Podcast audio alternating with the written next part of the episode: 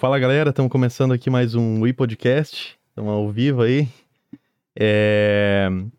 Eu sou o Juan, Júlio. esse aqui é o Júlio, meu parceiro, e hoje a gente recebeu aqui a Emily. Tá? Muito obrigado por, por comparecer aqui e conversar um pouco com a gente aí. Eu que agradeço o convite de vocês. Obrigado.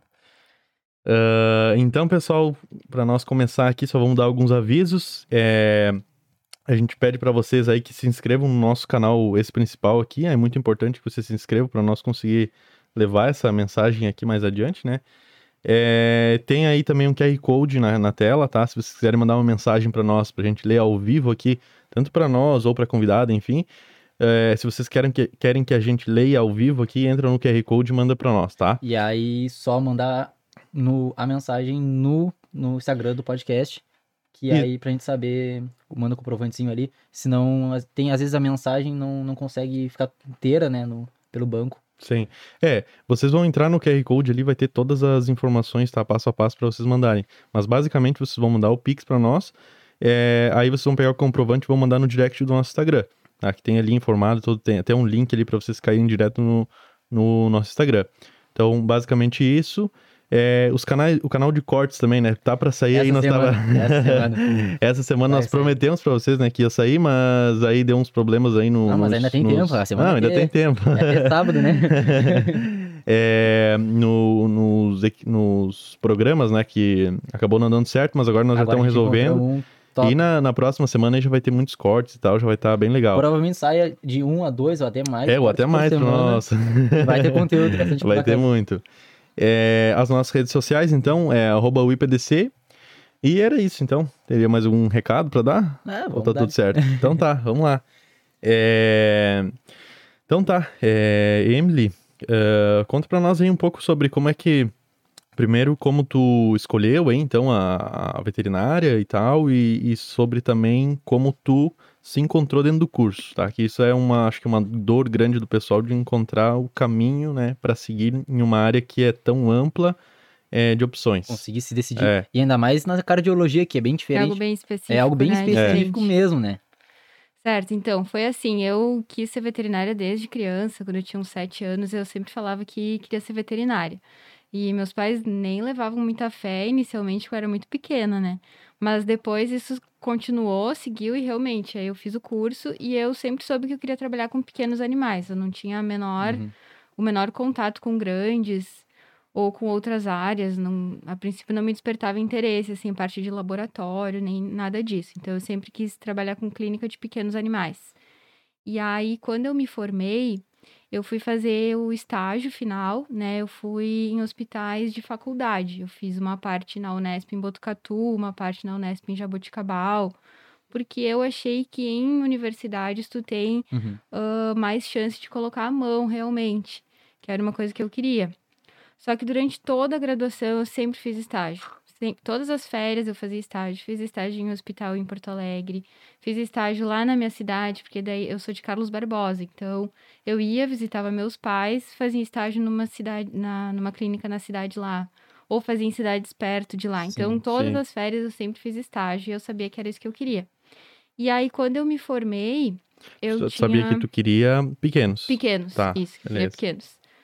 E eu gostava de cardio, mas até aí nada demais, assim, eu, eu dei monitoria de eletro, essas coisas, eu sempre gostei de cardio. Mas Uhum. achei que eu ia trabalhar com clínica geral mesmo. Certo. Sim. E aí eu tinha um- um- uma pequena vontade de fazer mestrado, porque eu tinha sido bolsista de iniciação científica e eu gostava dessa parte, assim, de pesquisa e tal. Uhum. E, e aqui na, na graduação tu já tinha alguma experiência, então, em grupos de estudo, grupo de É, o pesquisa? que aconteceu? Eu fui chamada para ser bolsista de iniciação científica, só que era com dermatologia. Eram uns projetos com doença de pele, com otite. Sim. Então, não era nada relacionado a cardio, porque na época não tinha aqui na UFPEL pesquisas de cardio. E aí eu fiz, eu fui bolsista de iniciação científica por três anos durante a graduação. Certo. Então eu estava bem familiarizada, assim, a Sim. apresentar trabalho no CIT. Parte didática já tava. É. E aí, quando eu me. Eu fui fazer os estágios lá na- nas faculdades lá em São Paulo. Aí me despertou a vontade de fazer residência. Sim. É, e Hum. lá, como por serem hospitais maiores, tinha uma rotina bem mais pesada sim, também. Sim, Pois uma é, rotina e- muito intensa. E exames que aqui a Hum, gente não Não tinha. via. Por exemplo, lá eu acompanhava ressonância magnética, tomografia, coisas que aqui não tinha. Sim. E aí eu vi que era muito legal poder fazer uma clínica e aprender assim com um local que tem todos os exames Os disponíveis, com todos os recursos. Isso me Dá uma, dá uma bem, emoção. Bem deslumbrada, né? Aham. E, tá, e aí tu fez então estágios, e isso é o extracurricular, né? Fez. É, eu fazia durante toda a graduação, extracurricular sempre fiz, mas aí O- no, no estágio final, que foi que eu fui que pra foi São que Paulo. tu se decidiu que tu queria pequenos. Que daí eu falei, não, eu quero pequenos mesmo. E o, que, e o gatilho foi essa ah, percepção que tu teve de, de, de a opção de ter equipamentos, de estar É. dentro de um hospital e tudo mais, essa experiência Isso que eu fez achei que muito legal. tu... Legal. Só que aí eu sempre tinha aquela pontinha de vontade de Hum. fazer mestrado. E aí, quando eu terminei o meu estágio final, aí veio aquela, aquela dúvida, né? O que, que eu vou fazer agora? Será que eu tento mestrado? E Certo. tu chegou a pensar depois na possibilidade de seguir na carreira acadêmica? Ou- Cheguei, cheguei a pensar. É isso que eu ia até contar pra vocês. Porque aí eu tinha vontade de seguir carreira acadêmica. Só que eu comecei a gostar cada vez mais de cardio. Durante os estágios, eu Uhum. vi que era que eu gostava muito de cardio.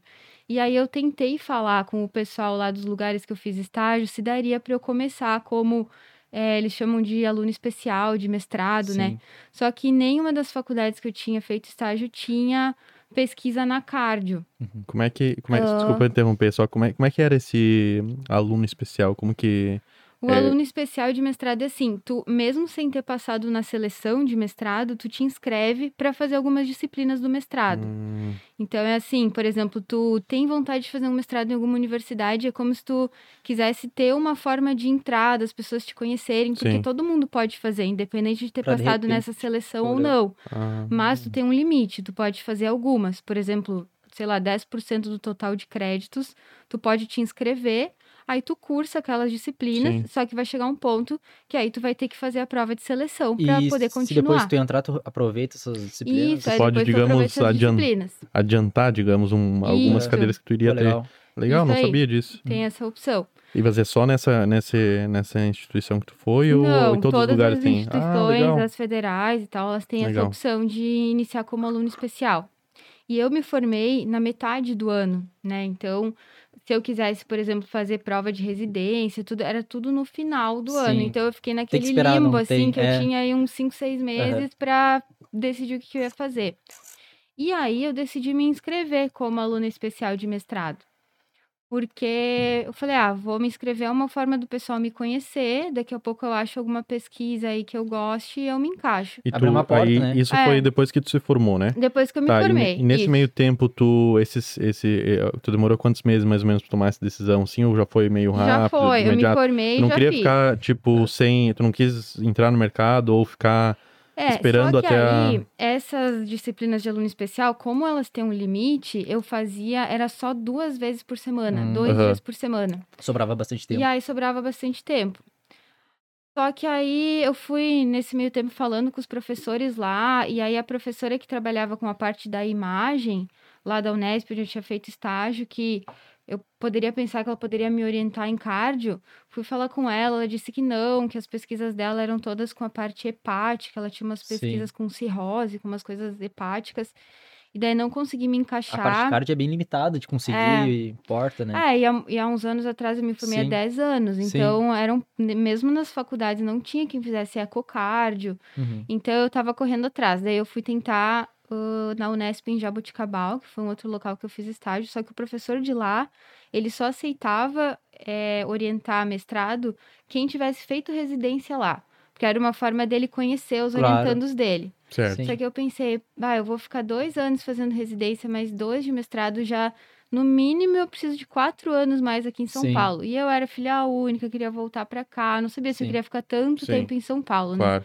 Aí eu tava bem chateada, assim, porque nada, nada tava dando certo. E a tua família apoiando Sim, minha família apoiava, aham, Uhum. apoiava que eu ficasse. E aí eu falei, ah, nada tá dando certo. Vou prestar prova de residência, então, falei. Uhum. Aí eu fiquei cursando essas disciplinas de mestrado como aluna especial. ah, dava plantão, comecei a dar uns plantões noturnos numas clínicas que tinha Claro. lá e estudar para residência. Então, a minha rotina era assim: estudava, aí eu fiquei uns quatro meses estudando muito mesmo, Uhum. Sim. estudando clínica para passar na residência, porque lá nas Unesps lá era bem concorrida a residência. Sim. Então, quando eu prestei a prova, era, tinha 50 e poucas pessoas para quatro vagas. Então, era bem concorrido. E como é que é essa, essa, tu falou do período que tu estudou ali, como é que, digamos, o que que cai na residência? Como é que tu tem um... Um, um foco tu, tu maior. segue mais ou menos o- o- as cadeiras, assim, da, da graduação e mais alguma... Eu sei que tem alguma diferençazinha, Tu eu diz acho que na é... prova, é, cai prova, na é, pra se prova? preparar pra prova, o que que tem que... É, em geral, tu, tu tem que perguntar para aquela instituição o que, que cai mais. Sim. Cada universidade tem um estilo de Um prova. estilo. A Hum. que eu queria passar, ela tem uma prova teórica que caía tudo, mas só de clínica de pequenos. Não Uhum. caía cirurgia, não caía reprodução, porque lá os setores eram bem, Bem separados. separados. Essa da Unesp aí que tu tava falando, ela é em Botucatu, né? Isso, em De Botucatu. Mas, E- por exemplo, eu sei de outras provas de residência que cai tudo. Cai clínica, cai cirurgia, cai tudo. Então, para mim, por um lado, foi bom que eu só estudei a parte da clínica mesmo, que era o que eu queria. Focou. Nessa aí, nessa, área. nessa aí caiu é, clínica, então. Caiu na só clínica. Só clínica. É. Que acho que, se eu não me engano, aqui em Pelotas tem. Como é que é que diz saúde. Não, não é saúde única, é. Ah, agora eu não lembro, mas eu sei que tem alguma outra área que cai junto com as, as matérias, Sim. né? Aham, que seria a parte É, eu não lembro de- certo. É, pe- pega mais parte de leis, eu acho. A, eu é, a acho. respeito dentro do, da área, eu acho. É, Tem alguma coisa assim, eu não, sei, não, lembro, não lembro Uhum. como é que é certo, mas área. tem algo a mais da, do que nós vimos, né, na, na na graduação. graduação. Sim. Hum. É, eu sei que lá, como os setores são bem separados, pra mim foi ótimo, porque eu não gostava de cirurgia, e aí na prova não caiu cirurgia, Sim, não caiu anestesiologia, só caiu clínica médica Saiu mesmo, que era o que eu gostava. sim. E aí eu passei, consegui passar. E na época foram, as, das quatro pessoas que entraram, três eram de lá da faculdade e eu era a única de fora. Certo. Aí eu fiquei até meio tensa, assim, pra começar, porque eu achei que eu ia ficar meio excluída, né? Sim, sim. Mas não, foi bem tranquilo. O pessoal foi bem gente boa, Aham. me acolheram. ah, que legal. E aí, quando eu comecei na residência, aí eu falei, nossa, não sei como que eu um dia quis fazer mestrado, porque não tinha nada a ver comigo. Porque eu Sim. gosto de atender, eu gosto de prescrever medicação, eu gosto daquele feedback, assim, que tu tem dos Aham. tutores, se o cachorro tá melhorando, se não tá. Sim. Pô, eu- Que legal eu isso. De acompanhar o caso. isso, é. Sim, isso é. isso é Então, legal. isso é Mas tudo que eu e- gosto. E é estranho porque, num primeiro momento, eu achei que tava dando tudo errado, que o que eu queria que era o mestrado não tava dando certo. E, na verdade, depois aquela coisa, o mal que vem pra bem, né? Então Certo. foi, eh, Foi- foi basicamente vivendo um negócio que tu viu que tu É. queria a clínica. Digamos que que era... o meu plano B o mundo- foi o que eu me Sim, adaptei melhor. Se Certo. tivesse dado certo no mestrado, talvez eu não ia ter gostado tanto. Tu tinha ficado mais. Tu tinha o mestrado, tu completou todo, né? Não, Não, daí não eu, completou. Tu- eu desisti. Tu eu só desistiu fiz porque não era a tua linha de. É, Tá, e, e, como eu fiquei me perguntando agora como que tu, porque tu, mais ou menos tu disse que gostava também de iniciação e tal, mas aí tem um outro lado que tu gosta mais. Como que tu fez essa distinção assim do que tu ah, mais eu acho que o, o divisor de águas foi a residência. a residência mesmo, É. tu se encontrou lá na Uhum. residência que era aquilo que tu Sim, Tu ficou quanto tempo? Ficou dois anos ali? lá? dois anos Dois de residência. E eu acho que uma coisa que, que move, que pra mim também eu me interesso um pouco assim por, por pequenos, é a questão do. Como tu bem disse no início, né? Da, da- de tu ter aquela experiência de entrar no hospital e ter mais Sim. equipamentos, mais é, recursos, né? Eu acho que isso Sim. é, digamos, encanta assim e acho que é, acaba sendo o caminho que, que a gente toma, né? É, eu acho que assim, tem o lado. Todas as áreas têm o ônus e o bônus, né? Sim. Então, o lado legal da clínica, de tu atender. Agora eu faço clínica cardiológica, digamos assim, mas também é atendimento ao público, aos. Claro. aos clientes, aos tutores. O legal é que tu tem um retorno muito rápido, né? Seja bom ou ruim. Porque quando o paciente não tá bem, eles já te chamam. Uhum. Ou quando melhora, eles te agradecem. Isso é muito Sim. legal. Essa Certo. interação. É, na área acadêmica eu acho que tudo é muito longo prazo, né? Uhum. Tu submete um Sim. artigo, aí o artigo é aceito, aí talvez te chamam para uma aula como um substituto, e tu... então é uma coisa mais... Processo mais lento. processo E lento, distante Certo. também do, do- da própria medicina em É. si. É bem Mas- Legal. Pra gente atender, eu acho que a gente tem que ser mais... Como é que eu posso dizer? É uma coisa mais dinâmica, né? Tu tem que gostar daquela coisa assim. Tá- Vai ter aquele tutor que vai te criticar, que vai te ligar no domingo, que vai ser mega preocupado, vai ter Sim. aquele que não faz o que tu pede. Então, às vezes a gente se Aham. cansa um pouco, mas é o mal necessário, Sim, é legal. claro. O que, que tu acha daquela frase que veterinário não é médico de bicho, é de gente? Ah, é tu acha? total. É. Sim, totalmente. E assim, hoje em dia, como eu trabalho com especialidade, acaba que às vezes vem um público mais preocupado, assim, com Uhum. os pets. Porque geralmente já foi pro clínico, o clínico já encaminhou pra mim. Se chegaram até Então, ti que realmente se importam. É, geralmente se importam. Se é, se é um, um tutor que não tá muito preocupado, ele não vai investir numa consulta especializada, em exames mais a- apurados, né? Sim. Então, geralmente vem o pessoal bem preocupado mesmo. Uhum. E, mas eu, eu adoro. Sim. Se encontrou no mundo. Que legal. Aí, quando eu tava fazendo residência, lá na, na faculdade que eu fiz residência, a gente vai rodando pelos setores. Então, a gente atendia uma semana na neuro, uma semana na dermato, uma semana na emergência, ah, uma semana na cardio, uma semana clínica geral, que aí era tudo menos essas áreas que tinham um setor mais Sim, específico. Sim. E cirurgia? Não tem. Cirurgia não. A minha residência era só na clínica. Só clínica. Pô, é legal isso que tu É. te obrigou, de certa forma, a aprender tudo Sim. mesmo, né? E lá não- Sim. Tu não... E lá não tem E- de cirurgia, não tem lá? Aí Residência? tem a residência só na cirurgia. Daí só na cirurgia e Isso. nas respectivas áreas também. Isso. Aí, por exemplo, Nossa, tem que legal. o residente da anestesiologia, o residente da ciru, ah, tinha residência só na reprodução. Então é Uhum. bem, legal. era bem Ah, não, as- segmentado o- mesmo. eu tinha entendido que era, por exemplo, cirurgia cardíaca, cirurgia tecido Não, não, não, sei não. Tá. Não. É Entendi. clínica ou Sim, cirurgia, ou cirurgia, geral tá, mesmo. entendi. Legal. E aí, na residência, a gente, no segundo ano, quando a gente é R2, a gente tem um mês de estágio. E aí, tu pode escolher onde tu quer fazer o estágio. E aí, eu escolhi fazer na USP, Uhum. na cardio. Porque eu falei, agora eu vou ver se realmente eu gosto disso ou não, né? Aham. E quando tu faz o estágio da residência, é mais legal porque, assim, tu é um estagiário que... Tu é um estagiário já formado, então tu tem... Tu aproveita bem melhor o estágio. Claro. O pessoal até acho maior, já troca mais ideia contigo, Uhum. porque é um estágio mais que tu aproveita realmente, né? Bem mais Uhum. proveitoso que quando tu tá na graduação, que às vezes tu não manja ainda muito assim daquilo. Sim. E aí eu fiz o estágio na USP, daí eu gostei muito da parte de cardio. E eu achei que pro mercado daqui seria algo legal também, Certo. porque não tinha quase ninguém. E tu nunca pensou em trabalhar lá na região? Porque a gente sabe que lá, como tu pode ver, tá bem. Era mais avançado já. Sim, Tipo, já conheciam mais a existência da, dessa divisão de cardiologia e tal. Sim. Tu diz lá em São Paulo. É, pensou em Isso. trabalhar naquele mercado de lá? É, eu pensei, porque foi assim, aí quando eu fiz o estágio na USP, que eu vi que eu queria cardio, quando eu terminei a residência, eu fui fazer, eles chamam de prática profissionalizante lá na USP, que é um estágio que tu paga para fazer, os profissionais já formados que querem fazer esse estágio, pagam para fazer esse estágio, é, lá no hospital da veterinária da USP. Então, eu pagava, eu acho que era tipo uns 300 reais por mês, para poder fazer esse estágio, que é vivenciar a rotina lá. Aí Uhum. tu faz uma prova, então eu fiz uma prova de cardio, passei e pude fazer. Só que tu pode fazer no máximo três meses. Porque, como tu não é residente, tu não é pesquisador lá da faculdade, eles te dão essa chance assim, Sim. de acompanhar a rotina por até três meses. Sim. Sim. Até eu pra não fiquei- tirar a oportunidade do pessoal de lá Isso, mesmo. Exato, porque eles priorizam Claro. quem é de lá e tal, né? Aí eu fiz esse estágio e eu decidi que eu gostava mesmo, queria comprar meus equipamentos e tal.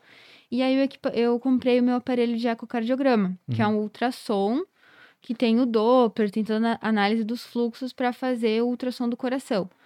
Só que demorou a chegar o Sim. aparelho, porque era E é um importado. baita investimento, né? Sim, É um- investimento super alto. E aí eu sei que demorou uns quatro meses para chegar, porque ele vinha dos Estados Unidos. E aí eu fiquei trabalhando lá.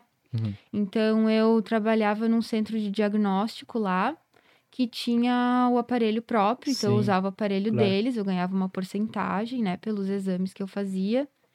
Uhum. E só que daí eu queria voltar pra cá por conta da minha família, né? Porque eu Certo. achava que era um mercado bom aqui Uhum. também, que não tinha ninguém que fizesse. Mas ao mesmo tempo eu tinha medo de vir De pra cá. voltar e Sim. não ter o público. a- Exato, Porque lá porque já aceitação, tava, né? digamos, É, consolidada, já, assim, eu no... já no- tava conhecida, já Sim, tinha claro. um, um Sim. local onde trabalhar. Certo. E aqui, assim, as coisas que nem tu falou, é, são mais atrasadas, né, do que lá. Então, O meu medo era de ter um super equipamento que eu gastei um valor alto e não consegui dar conta de pagar, Sim, né? É, claro. Então, e no início foi difícil, como é que- porque a- isso, deixa eu ver, Quanto foi em tempo? 2014 que eu Hum, comprei o aparelho. E, e Então, tu já. sete anos atrás. Hum, E tá há sete anos aqui já. Ah, no início eu ficava um tempo na Serra e um tempo aqui em Pelotas. Uhum.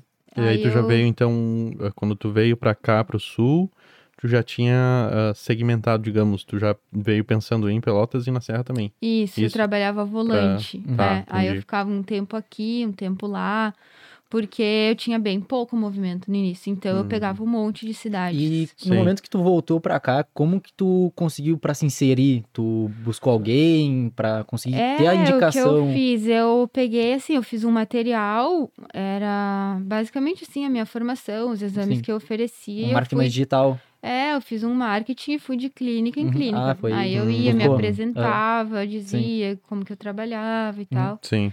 E aí tinha um pessoal que já me conhecia, porque eu tinha feito faculdade aqui. Sim. Mas como era algo muito novo, mesmo um pessoal conhecido, não foi Não tipo, tinha no muita início demanda. não tinha Sim. muita demanda. E aí por isso que eu ficava volante em Uhum. várias cidades para poder ter Sim, mais claro. paciente, fluxo. porque Sim, sim. uma coisa que eu não queria era voltar a atender clínica, que tem Uhum. muita gente que faz isso, né? Ah, como eu tenho pouca demanda, eu vou dar uns plantões, né, para conseguir jun- Claro. juntar um dinheiro. Mas Sim. acaba, Só pode acabar perde o perdendo aquele foco. foco. É, Hum, eu, eu era, era uma coisa que eu não queria fazer. Eu queria ficar só na cardio, porque senão tu começa a estudar outras coisas, tu começa a não focar tanto no teu marketing, porque Uhum. tu tem outra receita, outra forma de ganhar dinheiro. Sim. Então eu falei, não, eu vou insistir na cardio. Certo. E aí tu acaba também perdendo o. Como tu começa a estudar diversas áreas, tu não consegue ter uma consistência, né? Porque, Isso, por exemplo, isso, é, isso. uma especialidade dessa, digamos, é, é uma bagagem, né? Tu tem que Uhum. ter e ir construindo, né, ao longo do tempo. Então, Exatamente. é, não é do dia pra noite assim que tu já, já sai sabendo tudo. Então, eu acredito Sim. que deve ser bem difícil essa construção, assim, né? Sim. E- E aí tinha um pessoal que eu trabalho até hoje, às vezes eu vou atendo lá em Bento Gonçalves, que é que foram meus colegas de faculdade, que tinham um hospital lá. E aí eles começaram a me chamar. Então as pessoas que me conheciam Sim. mais, que eram meus amigos, começaram a Certo. me chamando, né? E assim foi indo. E isso é legal, né? Porque mais ou menos sempre começa assim, tipo, com os amigos e É, tudo mais, e aí sim. tu vai expandindo, eu acredito, né? Sim. E ah, eu fazia umas loucuras. Às vezes eu ia pra outras cidades, às vezes pra fazer um ou dois exames, uma coisa que nem valia a pena. Mas só pra, Sim. pra não dizer que não, né? Pro É, mas pessoal seguir Sim, pra na chamando. próxima ir te Só que chamando se tu parar pra montando, pensar. É, se tu parar pra pensar é justamente isso. Daqui a pouco, ah, e uma viagem não vale a pena, mas tu tem que pensar a longo prazo.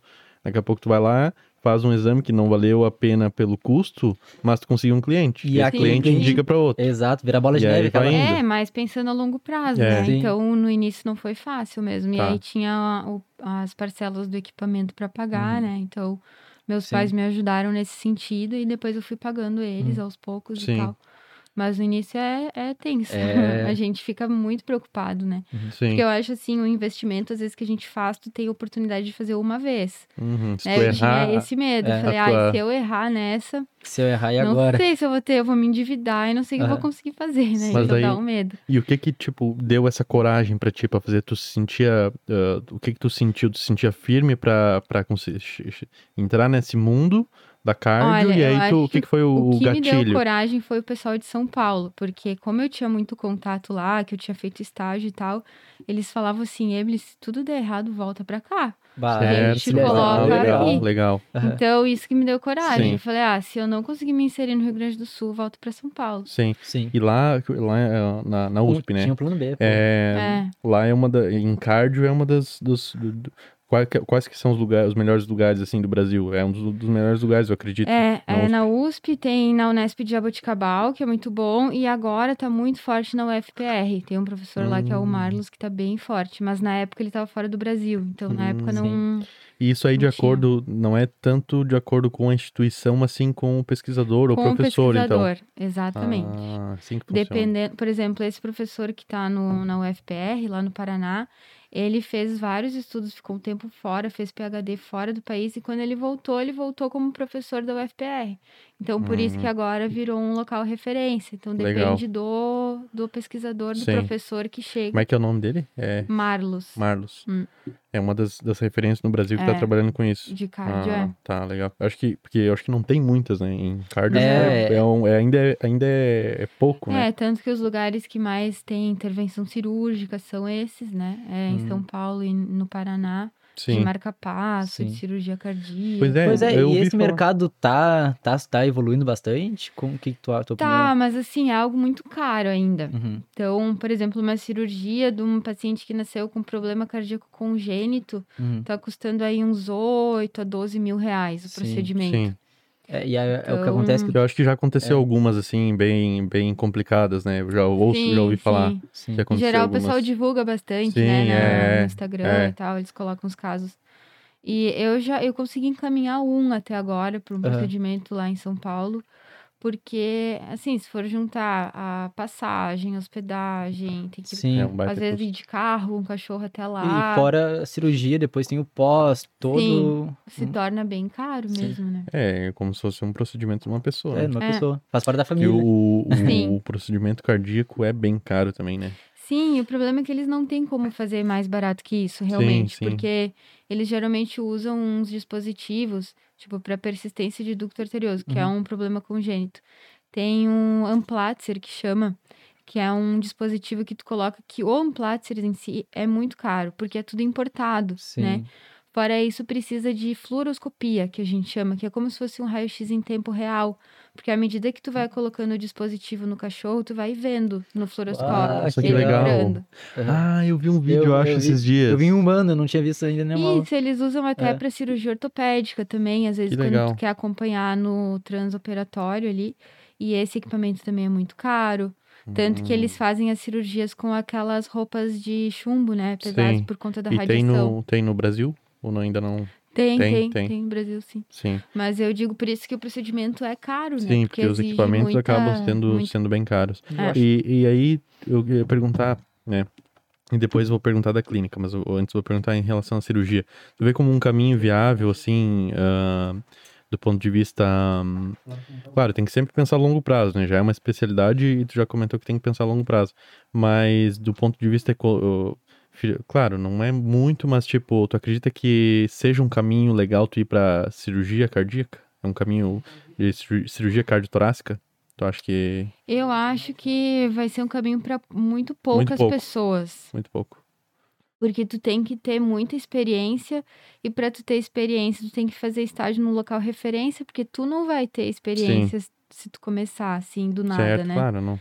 Então, a mim não interessa. Sim, É sim. algo que eu gosto assim de fechar o diagnóstico, Claro. de medicar, de poder fazer um exame bem certinho para dizer, ó, ele- o problema é esse, precisa dessa cirurgia e aí eu encaminho. Mas tu como, tu, como tu já tá nesse, nesse meio, digamos, da, da, da, da clínica, né, ah, cardíaca, tu acha que a parte de cirurgia cardiovascular, enfim, é, pela experiência que tu tem, claro, tu disse que tinha, pegou um caso só, mas no, analisando o mercado, assim, é um caminho que para quem gosta val- valeria a pena ou ainda é muito pouco Eu acho que é muito, Muito pouco, pouco. para trabalhar só com isso, acho só que é muito isso? pouco. Muito pouco. Tanto Tá. que, por exemplo, eu já peguei inúmeros casos de problemas congênitos que seriam operáveis, Hum. mas Aí acaba o pessoal acha caro. caro. É. E aí, Então- o, e aí então, a- questão, o problema não é o, a falta de profissionais, é mais a falta, de- tipo, é, o, os- o custo do procedimento acaba sendo muito alto. Isso. Então esse é o grande E problema. a gente tem uma questão também, que a gente tem dois tipos de procedimentos na cardiologia, que são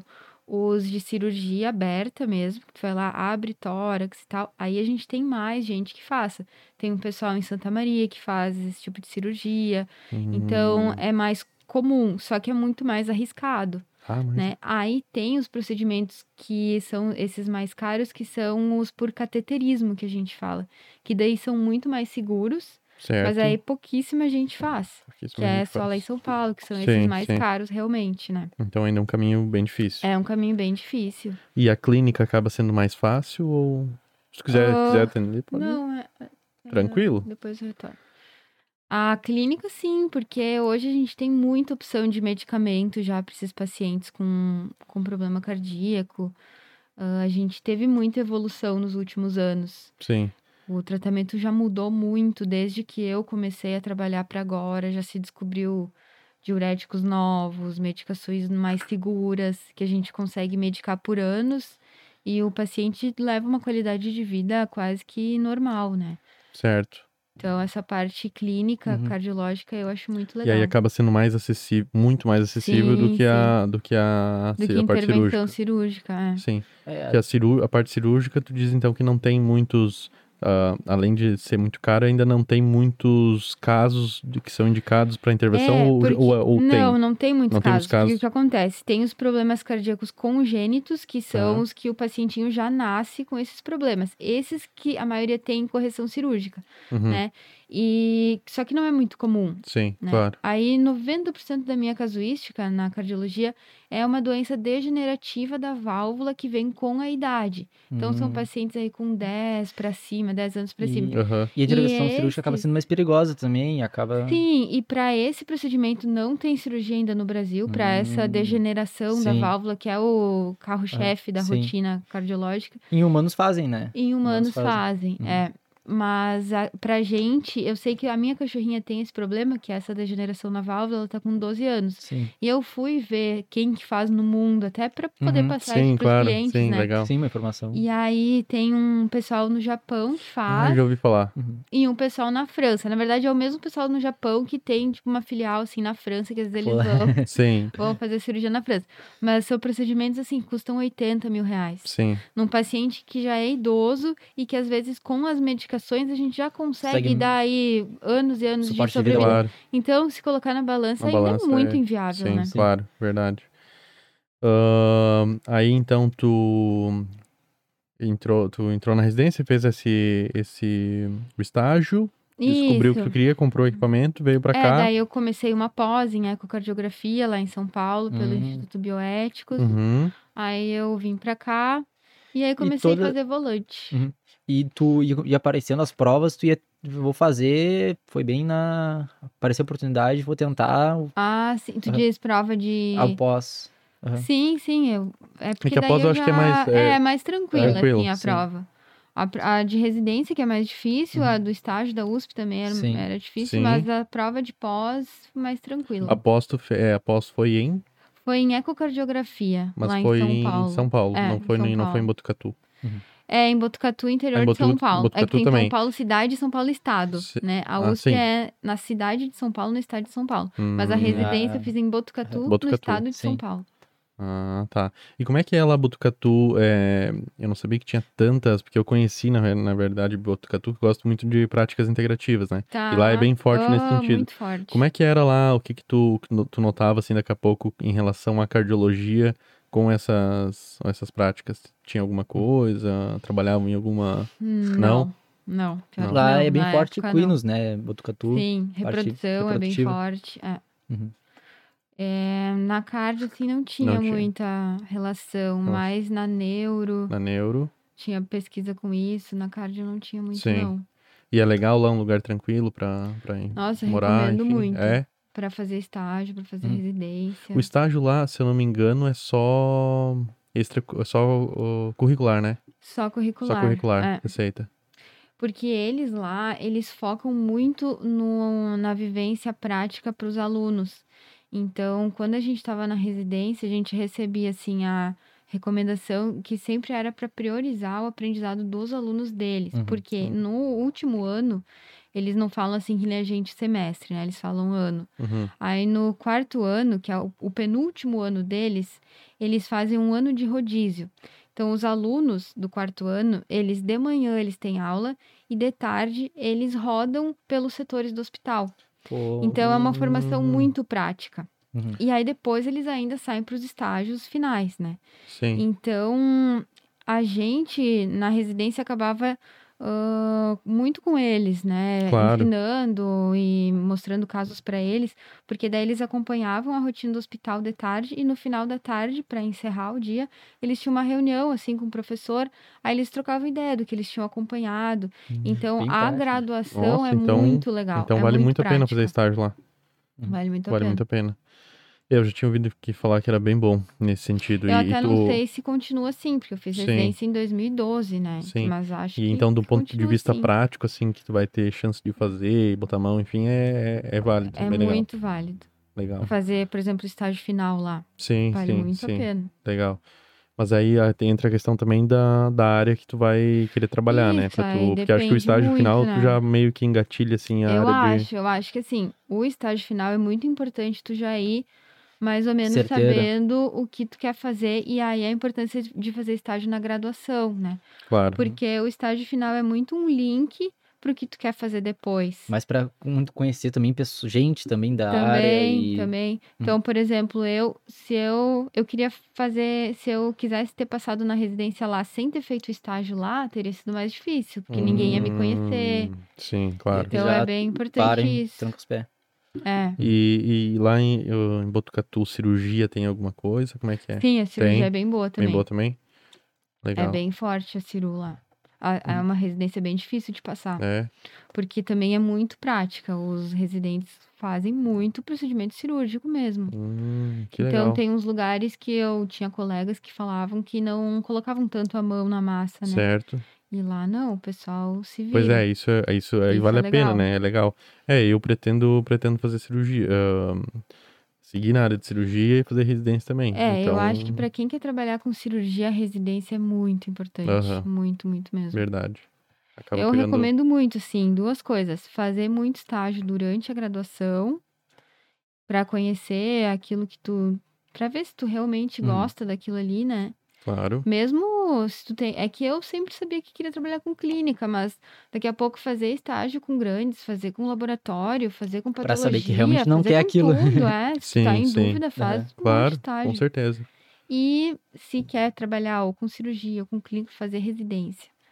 Eu acho muito, muito importante. Assim, é um divisor de águas, porque Uma rotina. é uma rotina intensa e muitas vezes a gente se forma muito jovem também. Então, Uhum. eu me formei com 22. Nossa. Então, a gente é muito imaturo em algumas coisas. Então, Uhum. a residência, ela te dá jogo de cintura também, Uhum. Certo. para lidar com os clientes. Não só a parte técnica, tu evoluir em vários, vários quesitos Vários também, né? Legal. Eu acho bem importante. E tu, uma, uma coisa que é legal também, tu, tu fez tanto a residência como a cirurgia. O que que tu nota, assim, que foi o mais válido pra ti ah, nesse a sentido? A residen- residência? tan- Tanto a residência quanto, A após. quanto a pós. É, A residência, pra residência pra ti. É, porque pra mim abriu meus caminhos porque eu queria fazer depois. Certo. né? Então, independente se eu não quisesse trabalhar com especialidade, saindo da residência, eu poderia trabalhar com clínica em muitos lugares, porque Sim. eu Sim. tava Abre... com uma vivência muito Claro. grande, né? Uhum. Então, A, a bagagem que tu consegue é, é Sim, muito grande. tu consegue ah, trabalho com muito mais facilidade, em lugares bons, como Certo. clínico, né? eu digo. Sim, sim. Porque se tu vai procurar trabalho depois que tu te forma com um currículo de residência, o pessoal já vê com outros olhos Hum, também. claro. Sim. Porque tu tem mais experiência. Certo. Então eu acho bem, bem interessante. Legal. É, tu comentou também sobre o que tu veio pra cá e tal, né? Do ponto que tu saiu de abriu mão lá de São Paulo e voltou pra cá, tá? Pra entrar no mercado aqui. Sim. Tu fez algum mapeamento do mercado, viu como é que tava? Tu fez alguma análise nesse sentido pra vir pra cá? Então, como é que, como é que foi esse verdade- processo inicial assim? Como pra mim foi muito novo, era um serviço muito novo, eu não tinha muito assim um comparativo, eu não tinha muito como analisar nesse Uhum. sentido. Eu sei que tem colegas que abriram clínica, abriram hospitais que fizeram esse mapeamento. Uhum. Ah, mais ou menos quantas clínicas já existem, mais ou menos quanto cobram as Sim, consultas, já dá... qual é a população, E se conhece, um... conhece alguém que faça esse mapeamento assim, ou um pessoal que trabalha Ah, com isso? não, não conheço. Não conhece. É Até mais... seria legal, mas não É, conheço. seria legal. E tinha, quando tu veio pra cá, tinha mais profissionais trabalhando com cardiologia especificamente? ou Não, não Tu tinha. foi... Sim, foi a Chegou aí? primeira. É. Foi a primeira. Por isso E- que eu tinha medo de não Aham. conseguir me Sim, sustentar com a sim. cardio. Mas acho que tu ia, tu ia iniciar agora, tu ia falar sobre essa questão que tu ah, veio pra cá, né? E daí acho que tu disse que ia dizer que. Isso aí, mas era o que a gente tava conversando antes, mais ou menos. Eu ia nas clínicas, daí eu Sim. deixava material, aí o Hum. pessoal chamava bem de vez em quando. Certo. E, E, hoje em aí, dia, mais- comparativo, sim. Nossa, não tem nem comparação. É. O pessoal procura bem, bem mais. O pessoal procura bem, mas assim, eu vou te dizer que eu acho que demorou aí uns quatro anos pra eu poder dizer, ó, agora eu tô tranquila, Aham. sabe? Certo. Financeiramente. Porque no início é muita coisa que tu tem que investir, tu não tem tanta demanda, e aí também tem muito curso que eu seguia fazendo, e os Uhum. cursos são caros. Sim. Uhum. Então, Certo. eu acho que pra pra eu conseguir dizer assim, ah, agora eu vou conseguir guardar um dinheiro pra mim, acho que demorou aí uns quatro anos. Uhum. Certo. É um- isso depois de fazer residência, depois de, né? Então a gente às vezes demora. Tem pessoal que às vezes recém se forma e já acha que vai sair ganhando é, super fala- bem, né? É, Isso é. não existe. A não ser Aí- que tenha muita sorte, Sim. seja uma oportunidade assim muito diferente do, Do da normal, média, né? claro. Mas Porque basicamente geral, foi uma, uma, assim, foi a residência, após e mais esses quatro anos pra chegar, digamos, ao ápice, assim, mais ou menos quanto, quantos anos tu disse que, em média, dá o quê? Uns 10, mais ou menos? É, agora eu tô formada Somar há 10. Eu 10. acho que pra eu ficar mais tranquila, assim, uns 6 anos. Uns 16 anos pra tu... Não, uns 6. Seis. Já Ah, há uns sei. 4 Tá, anos que quatro eu me tá. considero Ah, que eu tá, tô mais tá, tranquila, assim, sim. que eu consegui pagar os meus Então, equipamentos. Claro. Sim. Então, tu, Então- tu não, não tem que se formar e tem mais uma escadinha pra tu, pra É. tu percorrer. E é, Legal. isso é algo que às vezes é estranho, porque, por exemplo, pros, às vezes pra família da gente, né? Hum, Tem aquela coisa, ah, se formou, agora vai sair ganhando Sim. dinheiro, Uhum. né? E às vezes a gente também se sente pressionado, né? Sim. Que, ah, então, investiram em mim, me ajudaram na faculdade, eu Certo. preciso já dar esse Dar retorno. retorno, né? E tu. Então como isso que- é E teve momentos complicado. que tu parou e pensou, bah, vou parar de trabalhar com carta, porque não vai dar. É, assim, Sentir aquele. É que o que acontece? Eu tinha em mente que eu tava dando alguns passos pra trás pra depois andar muito pra frente. Eu tinha muito isso na minha cabeça. E realmente foi o que aconteceu. Uhum. Mas é que nem eu disse, talvez se não tivesse dado certo, eu ia trabalhar com clínica, ia fazer Sim. outras coisas, porque eu não ia mais ter um outro, uma outra oportunidade de investir em outra Sim. coisa, né? Tinha um Então, plano B. Ah, não vai dar certo. É, vou pegar e vou jogar no mercado. eu acho mudar. que tu tem sempre assim, ó, que ter outros planos, caso dê errado Sim. que tu tá almejando, e tu tem que ter muito contato, e isso os estágios te proporcionam, né? Uhum. Talvez, ah, se não dá certo aquilo que tu tá fazendo, tu vai lembrar de uma clínica que tu fez estágio lá na graduação e vai chamar Sim, a pessoa, ah, certo. fulana, lembra que eu fiz estágio contigo? Não tem uma vaga de trabalho aí? Então, tu conhecer gente conhecer é muito gente. importante. Muito importante, Eu né? diria que é tão importante quanto a parte técnica, se não mais. Aham.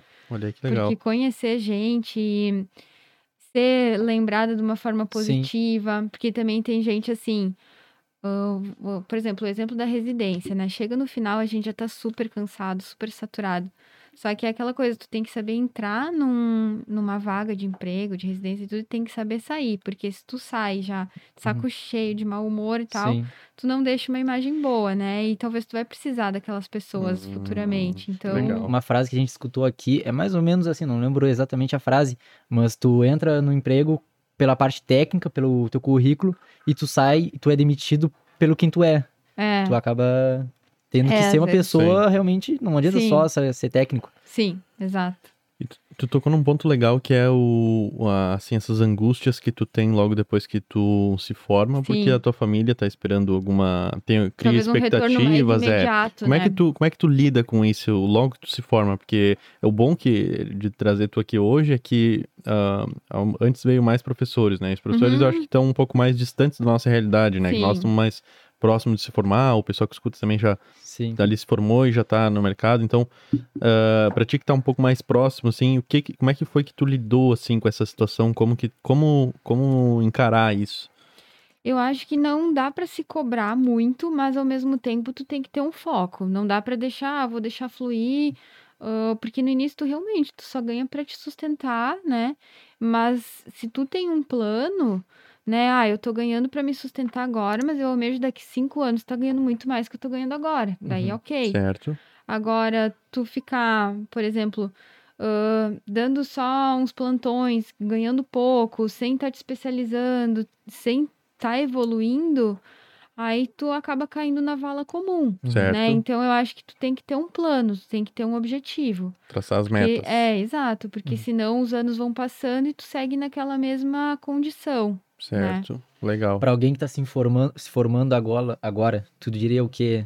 Sim, tipo, Pra quem tá se formando agora. trabalhar com cardio, que é nessa área. Ah, eu digo assim, é aquilo que eu tava falando, estágio, muito estágio, é, tem que estar preparado para passar uns anos aí ganhando o, o básico para depois conseguir juntar um dinheiro, não vai ser logo em seguida de uma hora para outra que tu vai vai brilhar, digamos assim. Claro. E o retorno às vezes é lento, mas faz Sim. parte. É um- a curva de aprendizado para algo diferente é longa. Uhum. Agora, claro, se tu quer fazer o básico, que é, por exemplo, abrir um pet shop, uma coisa mais tranquila, Certo. daí é, daí é ok. Mas se tu quer fazer algo diferente, que talvez te remunere melhor, a curva de aprendizado é longa. Sim. Então, tu vai passar um pouco de perrengue no início, mas depois Mas volta Legal. vale a retorno. pena, E, e partindo dessa premissa aí que tu disse de que a escadinha é longa e é, demora muito tempo, o que que tu acha da ideia de é, daqui a pouco ter alguma algum empreendimento ou algo paralelo nesse sentido para te ajudar nesse suporte? Diversificando. É, Diver- diversificando a fonte de renda, é isso, é. mas com algo não veterinário, tu pensa ou não? É, ou, ou até veterinário, mas tipo, tendo algo paralelo, já que, por exemplo, pra tu conseguir alcançar algo que te conforte, assim, tu vai demorar uns seis, Sim, sete anos, sim. mais ou menos. Tá, o que, que tu ah, acha eu dessa acho ideia? que vai, eu acho, eu acho que vale, bom. vale a pena, vale né? muito a pena, eu E acho. tu não e a possibilidade de tirar muito o foco do que tu tava almejando antes, será não tem essa É, tem É que isso. tem que ser uma pessoa, acho que tem que Tem ser uma isso. pessoa disciplinada, tem né? que, Pra é, tu tem que ter conseguir, muita disciplina É. também. pra tu conseguir verdade. manter, porque senão acaba se perdendo também, é, né? a gente tem muito esse dilema, eu acho, logo depois que a gente se forma, porque às vezes a gente recebe oportunidades de emprego, digamos, que podem, num primeiro momento, parecer ótimas, porque te remunera de uma forma ok, Uhum. para Aham. quem acabou de se formar é, é legal. Sim. Sim, Só que aquilo vai te fazer ficar estagnado, Sim, né? vai parar no Então, tempo ali. Vai parar no tempo, que nem há uns anos atrás, quando eu me formei, tinha muito aqueles empregos de pessoal que saía e já começava a trabalhar ou na área comercial, ou em áreas que era tipo ah, frigorífico, coisa de aves Eu tal. acho que ainda tem isso aí. Que num Sim. primeiro Sim. momento, Sim. assim, em comparação a mim, nossa, eu tô fazendo residência, a minha bolsa de residência era 1.300 reais Sim. em São Paulo. Então era, eu, eu tinha o básico para me Sim. sustentar, né? Realmente. E aí essas pessoas estavam ganhando muito melhor. Uhum. Só que daí tu vai analisar, às vezes, 10 anos depois, essas pessoas estão na mesma, né? E, e tu já tá ganhando muito Sim. melhor, porque tu construiu aquilo, né? Ah, e tu investiu em ti mesma. claro. Então a gente tem muito esse dilema, né? A na clínica de pequenos é muito essa questão dos plantões. Às vezes a gente se forma e recebe ofertas de emprego para trabalhar como plantonista. Então, num primeiro momento pode ser legal, né? Porque Uhum. tu consegue te sustentar. Só que se tu não pensar em algo diferente, numa te especializar em alguma coisa ou fazer uma pós-graduação para ser mais diferenciado, tu acaba te cansando daquela realidade, porque são Uhum. horários cansativos, tu trabalha muito, tá sempre cansado. Então, tu tem que ter um plano assim que tu invista em ti para pensar para longo prazo. frente, A longo né? prazo. A Eu longo acho que prazo. talvez esse seja o segredo, né? Não Acho dá que pra é entrar isso. com aquela cabeça de que não, vou entrar aqui e logo já vou conseguir sair Isso, me vou dando ficar bem. aqui na minha zona é, de conforto e deu, né? E deu. Então, acho que tu tem que sempre pensar em algo que tu vai evoluir para poder, daqui anos, para anos depois, tu tá melhor do que tu tá agora, né? Aham, Acho que é mais ou certeza. menos isso. com certeza. Então essa é a dica aí pra entrar logo que entra Não, no e eu mercado. tava lembrando agora que quando eu voltei, né, eu passava um tempo lá na casa dos meus pais, que é em Carlos Barbosa. E aí eu atendia lá na região, em Bento Gonçalves, que é onde esses meus amigos têm um hospital. Uhum. Caxias tal. E aí, só que no início era muito tenso, porque eu deixava o, o meu material em várias clínicas. E assim, uma pessoa me ligava por dia, era aquela coisa assim, Uhum, ficava com sim. o celular o dia Uhum. inteiro e ninguém ligava, né? E aí um dia eu fui num Ansiedade. restaurante lá com a minha mãe e aí tocou o telefone. Eu, ai, nossa, me, me ligaram. aí aquela coisa, ai, quando tu pode? Eu podia sempre, né? Porque eu quase não tinha movimento, eu tinha todos os horários do mundo pra Aham. oferecer Claro. pra pessoa.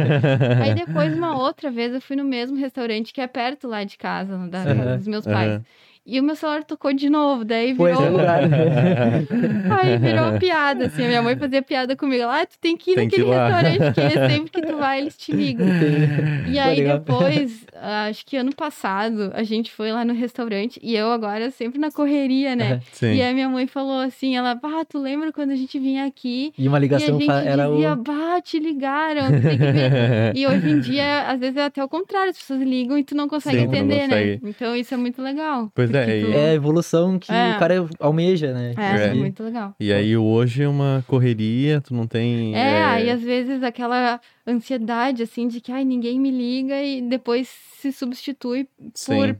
Tu não consegue, às vezes, nem retornar tanta claro, ligação, claro, de né? tanto, Mas acho de que isso tanto é muito... demanda. Mas é, é legal quando atinge É, muito Mas esse é legal. um sinal que tá dando certo, que tá o caminho. Tá dando ok. Exato. o caminho tá bom. E eu gosto muito desse desafio, que eu acho que a parte clínica aí de ser autônomo tem um lado bom, Uhum. né? Então, tu sempre consegue te desafiar a buscar mais, a atender mais. Coisa que às vezes se tu é um, ah, não sei, um funcionário público, por exemplo, tu não tem aquele desafio assim de ah, Sim, Sim. tu- porque tu tem aquele salário garantido, né? claro. Agora, se tu, Tu tá aí estagna, de todo certa dia, forma, né? é. Claro que tem todo o lado bom, Hum. né? Tu Sim, tem sim. férias, tu Sim. tem um salário fixo garantido. Agora, esse desafio, assim, de crescer, de cada vez atender mais, eu Hum. gosto bastante dessa coisa, assim. Tem que gostar. Tem que É. gostar.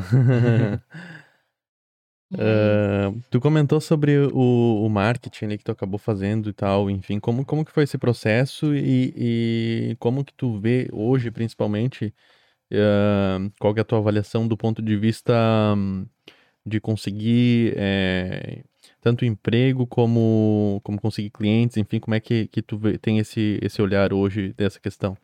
Eu acho que hoje tá muito mais fácil, porque na época, por exemplo, não tinha Instagram, era Facebook Uhum. só, e, Sim, e hoje em dia a gente tem conteúdos muito bons, muito técnicos, né, na internet, e até os currículos estão bem diferentes. Na época era uma coisa muito mais tosca, assim, né? Certo. Então, eu acho que é, é muito importante essa, essa questão do marketing na internet, mas ao mesmo tempo tem que ter muito cuidado também, né? Às vezes com aquilo que tu posta.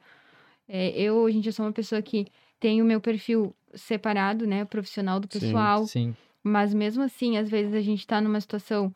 Ah, eu perco um paciente. Eu sei que eu tô com vários clientes que. ah, um- uns clientes que estão tristes porque perderam o pet que eu atendo, por exemplo. Eu me sinto mal de postar uma coisa. Ah, eu A tô. respeito. É, ou eu tô numa festa, eu tô Sim. bebendo e tal. Eu fico. Sabe assim? Sim, eu, eu me claro. sinto mal de tipo. ó, Sim, ah, eu perdi aquele paciente hoje. Então, acho que a gente tem que também ter esse cuidado, ou separar bem, né? Certo. Bloquear o perfil pessoal para cliente, deixar o Claro. profissional, Sim. Porque as pessoas estão o tempo, o tempo todo vendo, né, o que tu tá fazendo e te cobrando uma Julgando. certa postura. Assim, legal, né? legal essa Hum. tua Eu acho que tem que ter observação. esse cuidado Legal. também. Porque às vezes pode ser um tiro no pé, né? Sim, pode achar claro. que tá, faz- tá expondo uma coisa legal e na verdade não. Tá Claro. se prejudicando. É. É, eu, Então, eu que ter acredito que o bom cuidado. senso acho que vale sempre, né? Mas, ah, assim, do ponto de vista, se tu conseguir usar bem essas ferramentas, hoje tu vê como, assim, na, na verdade, tu vê como algo que é bom ou daqui a pouco hoje a pessoa não consegue se, eh, crescer sem isso. Porque acredito que tem um pouco isso também, que hoje, cara, cara se não, tu eu não acho tem, que tem que ter. É meio que um mal ter, necessário, eu porque se tu não tiver, eu acredito que hoje. É. tu não, Quem não, é visto não é lembrado, É, né? eu também sou, Eu já, mesmo sendo já atualmente mais conhecida e tal, claro, a gente tem que tá postando coisa. Eu acho que é muito importante essa parte Claro. do marketing. Porque querendo ou não, é, os clientes, o que que acontece? Como que, que eles têm o pensamento? Ah, abre o Instagram ali, ou daqui a pouco viu uma outra postagem de alguém que, que repostou um veterinário, não sei o Sim. que, aí já fica ligado. Aí eu, acho que mais ou menos dá assim, né? Da... Não, e a gente é assim, às vezes tu te indicam algum local, a primeira coisa que tu faz, às vezes, é, ah, vou procurar lá no Instagram pra ver. Pra, Claro, pra- isso, pra ver isso. como é que E a é. imagem que muitas vezes o cara vê no Instagram é a imagem que tu tem como correta, né? É, É. aquilo. Então, isso daí é um, um dilema, né? Porque é uma linha muito tênue entre, às vezes, a gente julgar mal uma pessoa só pelo, às vezes, uma página que não tem muito seguidor, Sim, coisa assim. Claro. E tu julgar e não quer dizer nada. às Sim, vezes, às sim, né? vezes, sim, às vezes sim, páginas claro. muito grandes com muitos seguidores, 200 mil seguidores, tu olha as postagens e é coisas completamente erradas, É. assim. Sim, sim. É, E tem que saber parar e É, pensar, pô, isso será? daí a gente tem que ter muito cuidado, mas eu acho que é um mal necessário. Tem É. que, se tu tá no mercado de trabalho, tirando o pessoal que tá em faculdade, né, que não é meu caso, tu tem que estar ligado, assim, e, e postando alguma coisa, então eu acho que é Sim. muito necessário, claro. porque senão parece que tu não existe. É Sim. bizarro, mas parece que tu não Hum, existe. legal, Bah, legal. legal. E mesmo, E embora não tu já gosto tenha sido. disso, eu não tenho Sim, muita... sim. Porque é tão corrido, às vezes, o dia a dia, que tu não Sim. tem vontade, às vezes, de Sim. chegar e postar Criar, alguma é. coisa, Sim. fazer um post. Claro. E Até perde tem- tempo e. É, bah, e até tem empresas que fazem isso, né? Sim, tu paga sim, o valor é, para claro. o pessoal fazer isso pra Uhum. ti. Mas eu acho que de algum jeito, ou pagando alguém pra fazer, contratando uma empresa pra Uhum. fazer, mas eu acho que é, é Legal. necessário. Sim. E, e aí foi legal tu falar que até mesmo na- tu já tendo, uh, já sendo conhecida, se tu compartilhou que se não tiver, as pessoas nem lembram, né? É, é legal. É, eu acho. E às vezes tu tá ali vendo alguma coisa no Instagram e tal, tu é veterinário ou tu tem cachorro e tu vê aquilo e tu, ah, eu acho que se encaixa pra mim. Então eu acho que, Hum. que Aí tu precisa acaba ter conquistando. aquilo, né? Sim, Ah, é legal, sim, é legal. sim. É verdade. Eu acho que as pessoas assim acabam. Parece uma futilidade, mas Sim. aquilo te faz ser lembrado pela Sim, pessoa, Com né? certeza, com certeza. Bem E legal. também agora que eu tenho consultório fixo, né? Agora eu não trabalho mais volante, eu trabalho Hum. fixo.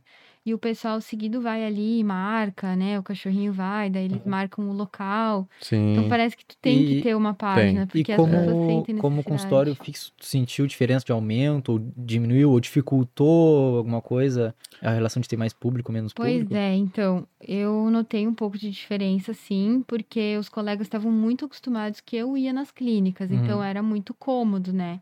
Sim, sim. Era pra eles. Pra mim, agora ficou mais tranquilo, porque eu não tenho que deslocar os equipamentos. Eu acho que é uma evolução. Pra Aham. gente ser conhecida, ganhar mercado, no primeiro momento a gente vai nos lugares. Uhum. Aí depois tu já Sim. começa a ficar mais cansado, os equipamentos Sim. também já, de tanto montar e desmontar, acaba até. Carregar. É, acaba até prejudicando Com o quanto, próprio quanto tempo tu tá com um equipamento. local fixo? Eu tô há dois anos Uhum. com um local fixo. E então, num primeiro momento, eu acho que o pessoal notou um pouco a diferença. Mas eles acabam agora se acostumando, já Aham, já claro. estão Sim. encaminhando. E tá, isso, como é tu que- sabe de mais profissionais que estão surgindo na área aqui em Pelotas ou na região? Ou tá bem- Então, eu sei, em geral, eu sei o pessoal que às vezes pede estágio, Uhum. que tem interesse, então mais ou menos daqui Sim. eu sei. Ah, agora eu tô com a Maíra, que tá trabalhando comigo, Uhum. que ela se formou agora na pandemia e também gostava de cardio, fez o estágio curricular comigo. Uhum. Então, agora ela tá até em São Paulo, que ela foi fazer um curso lá.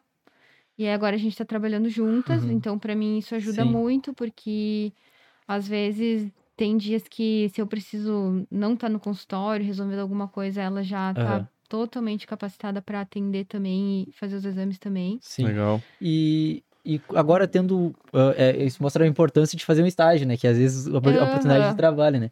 Mas não sei se tu cogitou, já pensou na oportunidade de como conseguir veterinários que trabalhem por ti atendendo fora, fazer também essa parte de fora e ir na clínica, ou não, não vale a pena ainda no momento? não tem Então, público suficiente eu ainda? acho que ainda não tem público Sim. suficiente. Ah, uma coisa que eu gosto muito e que eu faço também é a questão da telemedicina. Não sei Hum. se vocês já ouviram falar. Sim. aham. né? Que eu, por exemplo, eu tenho um, canal lá que eu laudo eletros à distância. Então, essa é uma forma de, às vezes, eu não estar no consultório, tá, por exemplo, eu preciso resolver uma coisa pessoal, tá lá na serra com a minha família, e eu faço esses laudos à distância. Sim. Então, Certo. esse também Claro. acho que é um Uhum. nicho de mercado hoje em dia, que é essa parte de. Tem gente que faz laudo de raio-x por telemedicina. Uhum. Sim. Aí eu tenho essa parte dos eletros também. E funciona bem. Funciona muito bem. Uhum.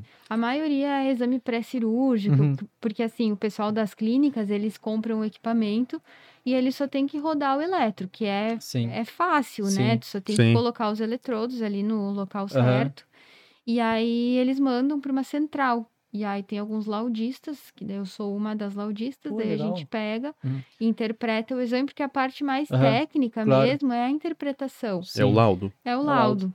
E daí emite o laudo, e aí tem até um chat que a gente conversa com o, o colega que rodou o Com o exame. clínico, no caso. É, porque às vezes eles perguntam, eles tiram alguma dúvida, Sim. ou às vezes a gente quer falar alguma coisa, tem alguma linha que não tá bem feita, daí a gente Precisa fala, de alguma ó, informação boa. é, a gente precisa só melhorar isso aqui e tal. A gente tem, Aham. tem esse canal de comunicação com o Pô, isso clínico. facilita bastante, né? Porque não precisa ir Facilita no lugar, tem todo um... E outra que é a agilidade também, né? Porque Sim. a gente, na- nessa central que eu trabalho, a gente tem 24 horas para emitir o laudo. Uhum. Então, às vezes, o pessoal de uma cidade lá no interior consegue rodar um um- eletro e ter um laudo Em 24 horas. 24 horas. Ah. Então, isso daí é Sim, bem legal. Agiliza bastante esse Sim. trabalho. Ah, eu só queria.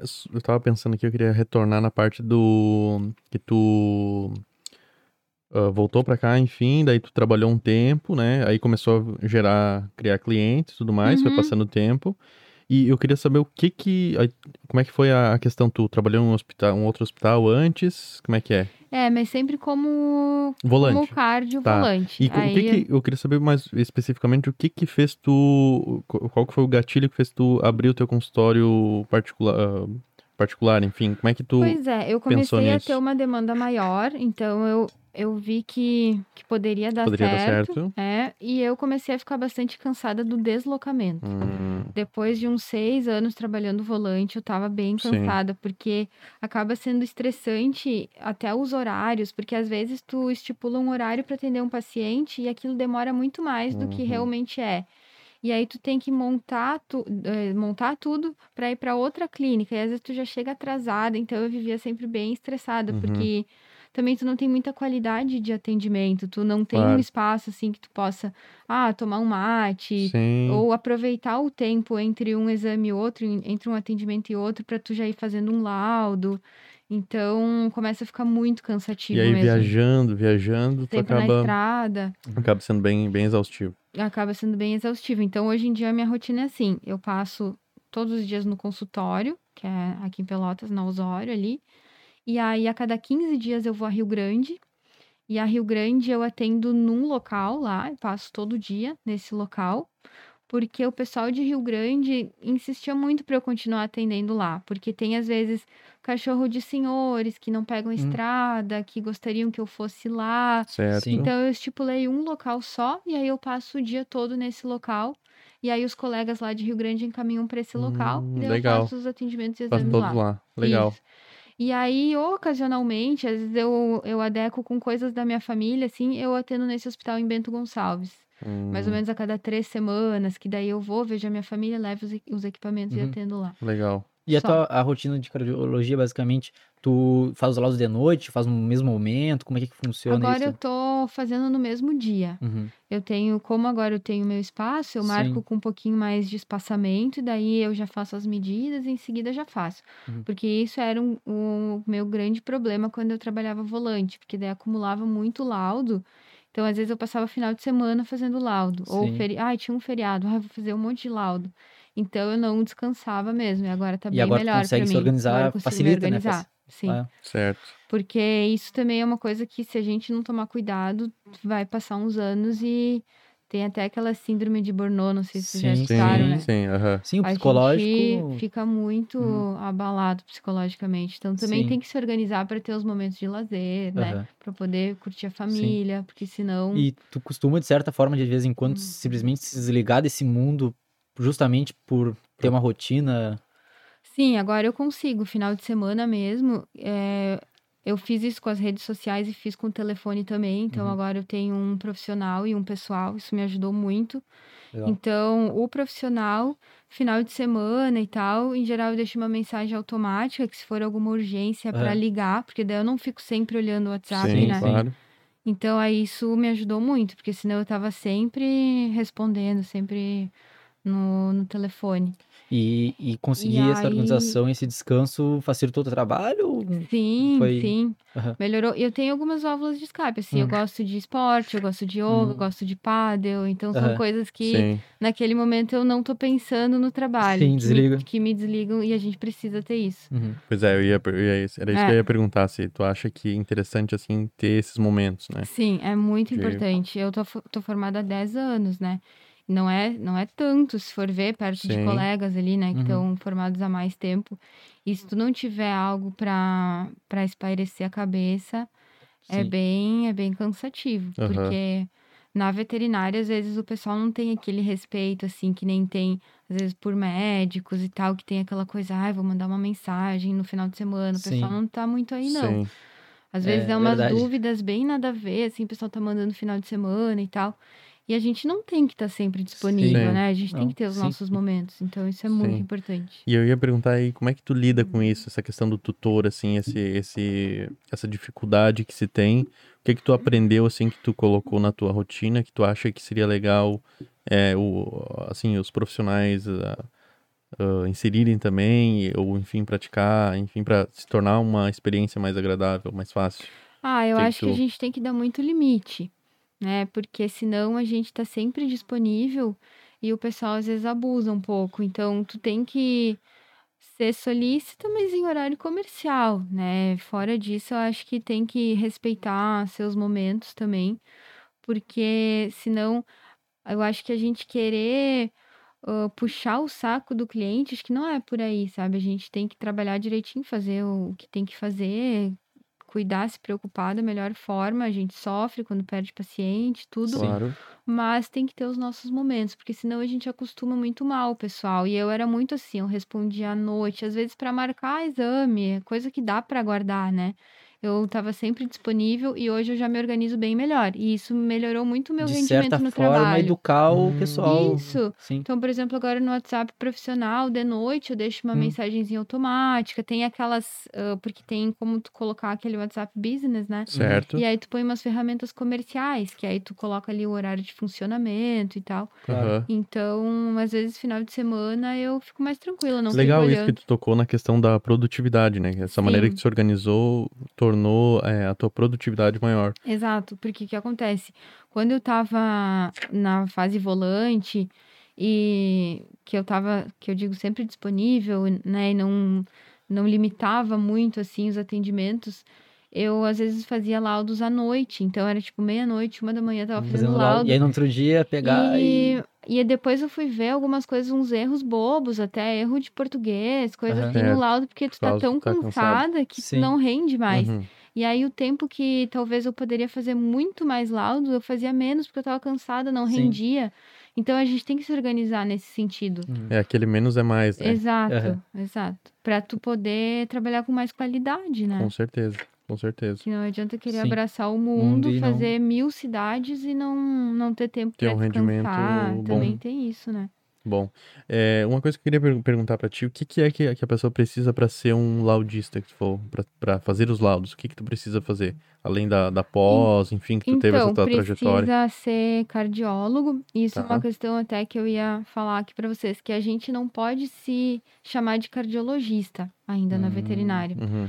Porque as especialidades na medicina veterinária nem todas são reconhecidas pelo conselho. Sim. Então, por exemplo, tem algumas que já são. Exemplo, anes- ane- anestesiologista já é. Então, Aham. se a pessoa trabalha com anestesiologia, fez a prova, fez pós, tal, ela pode se considerar um anestesista. Já cardio ainda não tem isso. A Não tem tá- colégio, colégio. Tem a Sociedade Brasileira de Cardiologia Veterinária, mas a gente está lutando, o pessoal está tentando instituir a prova do título, que ainda não tem. Hum, ainda não tem. Então, por mais que tu tenha pós, que tu trabalhe com isso, tu não, a gente não pode, não posso dizer que eu sou cardiologista, Sim. porque não existe ainda esse título na veterinária. E até o pessoal fala pra gente tomar cuidado às vezes com marketing assim para, por exemplo, posts até de clínicas que, ah, hoje a gente vai receber a cardiologista, não pode, porque a gente não Sim. é cardiologista. Sim. Então Hum, a gente se, a gente fala que somos cardiólogos, que são ahn, estudiosos da cardiologia e Legal. que Claro. trabalham com cardiologia. Sim. Mas em breve, acho que para ano que vem, ou no máximo no outro, vai ter Já vai então ter a prova a do prova. título. Daí vai fazer? vai fazer, fazer. Aí inicialmente vai abrir pro pessoal que trabalha mais tempo e depois Sim, vai, vai- vai... descendo, digamos Claro. assim. E do, do ponto de vista econômico, tem alguma coisa, alguma diferença em relação ao, ao quem tem título e quem não, não, tem? Não. Não. É mais por uma questão, eu acho que de selecionar o pessoal que está trabalhando, porque começa. Agora está começando a surgir muito profissional que trabalha com especialidade e às vezes o pessoal faz aí um curso básico e considera já os- se considera. Então, eu acho que é Sim. muito para controlar isso, é Sim. ter uma prova para realmente Pra tu selecionar. balizar isso é. aí. Aham, Porque entendi. daí, pelo que nos passaram, essa prova vai ter análise de currículo, então vai ser uma pontuação. Tu Uhum. vai fazer a- uma prova mesmo, escrita, e também vão analisar o teu currículo. Há quantos anos tu trabalha com cardio, se tu tem uma pós, se tu tem cursos Uhum. que a Sociedade Brasileira de Cardiologia Veterinária organiza, então a tua frequência nesse tipo de curso vai contar pontos. Certo. Quantos laudos Uhum. emitidos tu já tem em conta pontos? Então vai ser, tu vai ter que chegar numa pontuação para poder ter o Uhum. título. É, A gente tava conversando com o Martiello, né, que trabalha com anestesia, né? Ah, sim. E ele comentou que ele pretende fazer, só que ele vai ter que juntar todos, os- tudo que ele fez no passado para Sim, comprovar. exato. E isso acaba sendo bem Nossa. trabalhoso, né? É. Muito, é verdade. E aí tu tava comentando sobre a questão do para fazer o laudo. Então, basicamente, Isso, tu daí, ah, em- é, como que eu fui chamada para fazer esses laudos? Porque quando eu tava lá em São Paulo fazendo estágio, um dos caras que eu fazia estágio, ele trabalhava com eletro e ele foi um dos que ajudou a fazer o aparelho de eletro dessa empresa. E Uhum. aí, na hora que eles tiveram o eletro, é, foi ele, que era o veterinário, que trabalhava com cardio, e mais engenheiros, tal, que bolaram esse equipamento de eletro, que são donos dessa empresa.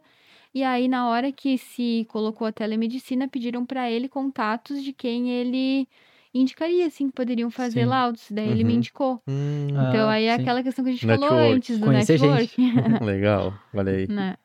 Vamos dar uma pausinha? Aí, galera, voltamos. Vamos de novo. Tamo de novo. Pra carregar aqui. Agora a gente fez um cafezinho, agora vai. Ah, não, agora eu vou até meia-noite.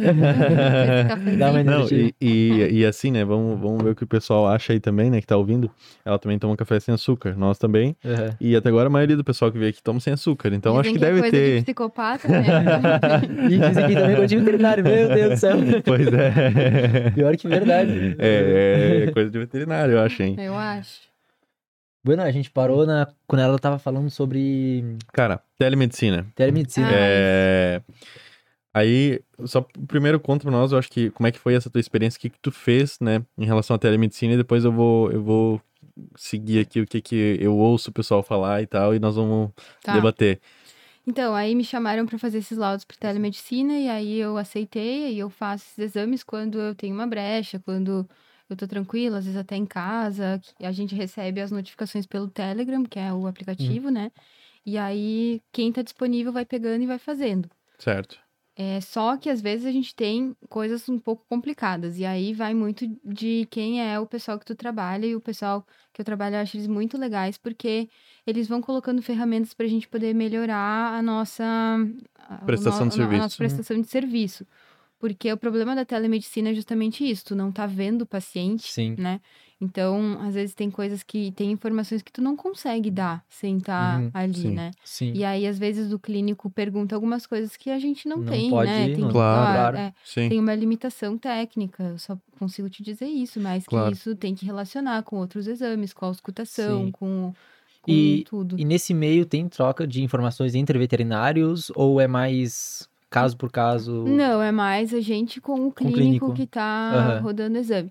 Aí, por exemplo, agora tem até, eles recebem um, um manual, assim, de como rodar os exames para que fique numa qualidade boa E- pra gente poder laudar. Ah, tem um padrão, Claro. padrões, Isso, padrões- ter um padrão. Aham. E a gente, qualquer coisa, pode não laudar e falar, ó, tá, não tá legal, tá um traçado com muita interferência, tem que melhorar. Então, Falta eles deixam a gente bem à vontade Hum, pra manter claro. uma qualidade legal. bem E boa. E aí também como tu tem experiência, a pessoa tem experiência, ela já vai identificar quais que são os, os erros É, ali, enfim, Por né? exemplo, assim, no eletro que a gente mais tem, que é aquele exame que a gente coloca uns eletrodos, né, e dá o ritmo cardíaco e as ondas do coração. Então, às vezes, se eles não usam muito álcool, ou Hum. se tem algum metal interferindo, o traçado vem cheio de interferência, ou às vezes eles rodam pouco tempo. A gente fala que no mínimo tem que deixar rodando três minutos. Então, para os clínicos mandarem, eles têm essa. Eles têm que preencher esses critérios. Tem que pelo menos mandar um traçado de no mínimo três minutos. Tem que mandar um traçado em condições boas. E aí, se não, pelo chat, a gente fala: ó, infelizmente o traçado está com uma qualidade insuficiente para laudo. E uma ferramenta agora que eles colocaram até é que às vezes o pessoal se confundia nos eletrodos, porque cada cor de eletrodo tem um membro que tem que colocar. E aí, às vezes, a gente via que tinha exame que vinha com inversão de eletrodo. Eu ia te perguntar se tem Uhum. clínico que erra Eles no erram. momento. Uhum. Porque para eles não é uma coisa, Sim. né, do dia a dia Sim, que nem é pra claro. gente. E aí, agora até a empresa lançou uma ferramenta que autocorrige. Então, se eu vejo ali que tá, Nossa. que tá trocado, Nossa, que tem como legal. eu ah, selecionar ali e já fazer essa inversão. Porque antes era- eu tinha que avisar, daí tinha que Aham. rodar de novo o Bah. exame. Então, eles Pô, lançaram. Eu tecnologia legal. é- legal. A Tecnologia ajudando muito. evolui muito. É, Tá daí, ajudando. daí facilitar também, bata louco. Sim. Sim. E, e tem essa questão também que o pessoal fala muito que tem uma certa relutância em, em questão a, a telemedicina, né? Tem, tem muito isso também na, na, na cardiologia, como é que é? Tem, tem isso mesmo. Eu vejo bastante gente assim que reclama de que ah, talvez tu vai estar fornecendo aí um, um lucro para um profissional que não é da tipo da cidade. Sim. Tu vai estar tirando, no caso, tirando de um É, profissional que tá na cidade. Tirando de um profissional que está na cidade. Tem a questão também de que talvez tu tá com um exame sem tanta qualidade, porque Sim. às vezes se rodar de qualquer jeito o exame e aí para às vezes para tu não perder de ganhar aquele dinheiro, tu vai laudar de qualquer jeito. E deve ter, tem- eu, eu acredito que exista isso. profissional que faça isso, porque é, em toda a profissão tem sempre o Sim. carinha É, que quer dar despertinho. é. Isso é, é Então, complica. Eu acho que é um caminho sem volta a telemedicina, porque Uhum. se for ver a medicina tá evoluindo para isso, Sim. né? Isso abre muita porta para pessoal às vezes que tá no interior conseguir um, um acesso a um laudo de qualidade, a uma avaliação de qualidade de profissionais que não iriam naquela cidade atender. E simplesmente pelo laudo de eco, né? Porque não é todo lugar que tem, É, né? Claro, que disponível. É. Só que também tem que ser bem limitado, justamente para não cair nesse problema, Sim. né? Claro. Daqui a pouco Selecionar as pessoas, laudistas, virar, é, certa- virar uma coisa Sim. muito Por, por enquanto, tu né? acredita que esteja num caminho certo. Por enquanto, eu acho que sim. Sim. Uhum. Acredito que ainda tá, tá legal. Sim. Ah, assim, eu, nossa, eu acho que é, é muito bom, tá? Muito produtivo, tanto que na medicina mesmo é, é feito e tudo mais, e eu sei que várias pessoas bem competentes estão trabalhando com isso e, e é muito proveitoso porque é, não, e aí a gente cai de novo naquela questão, até tava pensando aqui agora, né? Disso das coisas que não não não tem caminhos que não tem volta, né? É, Uhum. e que as pessoas que daqui a pouco têm uma certa, sei lá, algum problema assim pra entender, ou tipo, são. é, não tem um bom contra, são senso. resistentes. É, não, a questão do- do- das pessoas que não têm um bom senso pra usar a Uhum. ferramenta. Por exemplo, eu faço um paralelo com a questão do marketing que nós estávamos Uhum. comentando agora. S- são duas coisas, a telemedicina e o marketing, são, são du- duas coisas que são caminhos que não tem volta.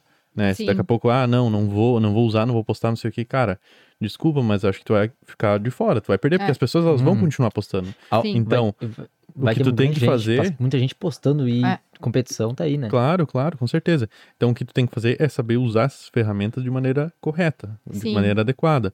O que que eu acho? Cara, a telemedicina tu vai pegar, tu tem um problema ali, que tu tem um paciente que não tá tendo acesso àquele recurso, e tu vai, de maneira virtual, tu vai conseguir eh, levar aquele recurso com uma qualidade acima da, muito acima da média, Sim, né? Tu vai resolver aquele pro- problema e o paciente acaba saindo ganhando. sim. Então eu não, eu não, eu, é só opinião, tá? Mas eu não, eu não concordo muito com essa questão de, ah, vai tirar é, a vaga de um veterinário que tá aqui. Tá, mas beleza, se esse veterinário ele não tem a competência, ou não tem o, a, uma pós, ou enfim, a... Ele não tem a expertise, né, Isso, pra- né? Ele não pra vai conseguir resolver. Então acho que ah, quem vai ca- acabar sendo eh, perdendo são do- do- dois, o paciente e a Sim, profissão. Sim. Porque daqui a pouco o tutor vai lá, paga, né? Porque ele- é, é algo, ah, um algo mais específico, então ele já tá pagando. sim. E aí, daqui a pouco não é resolvido o problema, então ele vai ter aquele pensamento deturpado da profissão. Uhum. Ele vai pensar, Sim. não, ah, isso aqui é. Os caras estão brincando com a minha cara. É. Então, É, Tem que ter esse- em esse os balizamento, que- né? Todas as áreas têm o espertinho que a gente estava falando, né? Aí, por exemplo, na telemedicina, tem tanto o veterinário que daqui a pouco vai receber um exame ali com uma qualidade péssima, Mas, ah, pra não se indispor, ou pra, tipo, ah, vai ser mais um que eu vou ganhar e vai laudar de qualquer jeito, que também tem que evitar. E da mesma forma tem o clínico, que às vezes com o exame de telemedicina quer sugar ao máximo informações daquele exame, que também não é o intuito. Hum, Então, por exemplo, às vezes a gente lauda, faz um laudo de telemedicina e vem no chat. Ah, doutora, a senhora acha que teria que entrar com diurético? A senhora acha que, sabe, já quer sugar meio que uma Hum, consulta sim. a partir daquilo ali. Claro, que também sim, não, que também não é não, ideal. não é. é o Claro. objetivo. Então, Claro. as pessoas às vezes não sabem usar a ferramenta, né? Sim. Mas se for usado de uma forma ah, legal, Adequada. adequada. eu acho que é uma baita dentro. Vem pra revolucionar e, e agregar muito pra nós, Uhum. né? Sim. E tem algum tipo de fiscalização ou é só da, da própria empresa mesmo? Não tem nada que controle isso, eu acho né? que ainda não, Não, né? não, Mas eu acho que tá. Futuramente tá tendo Acho algo ser. Futuramente, acho que sim. O que a gente tem é que tem que ter empresa, né, constituída, Hum. até para geração de, de nota fiscal, todos esses Uhum. laudos. Mas fiscalização não. Sim. Porque é, como é um exame que é Sim. passível de tu avaliar vendo o traçado, é mais Certo. tranquilo.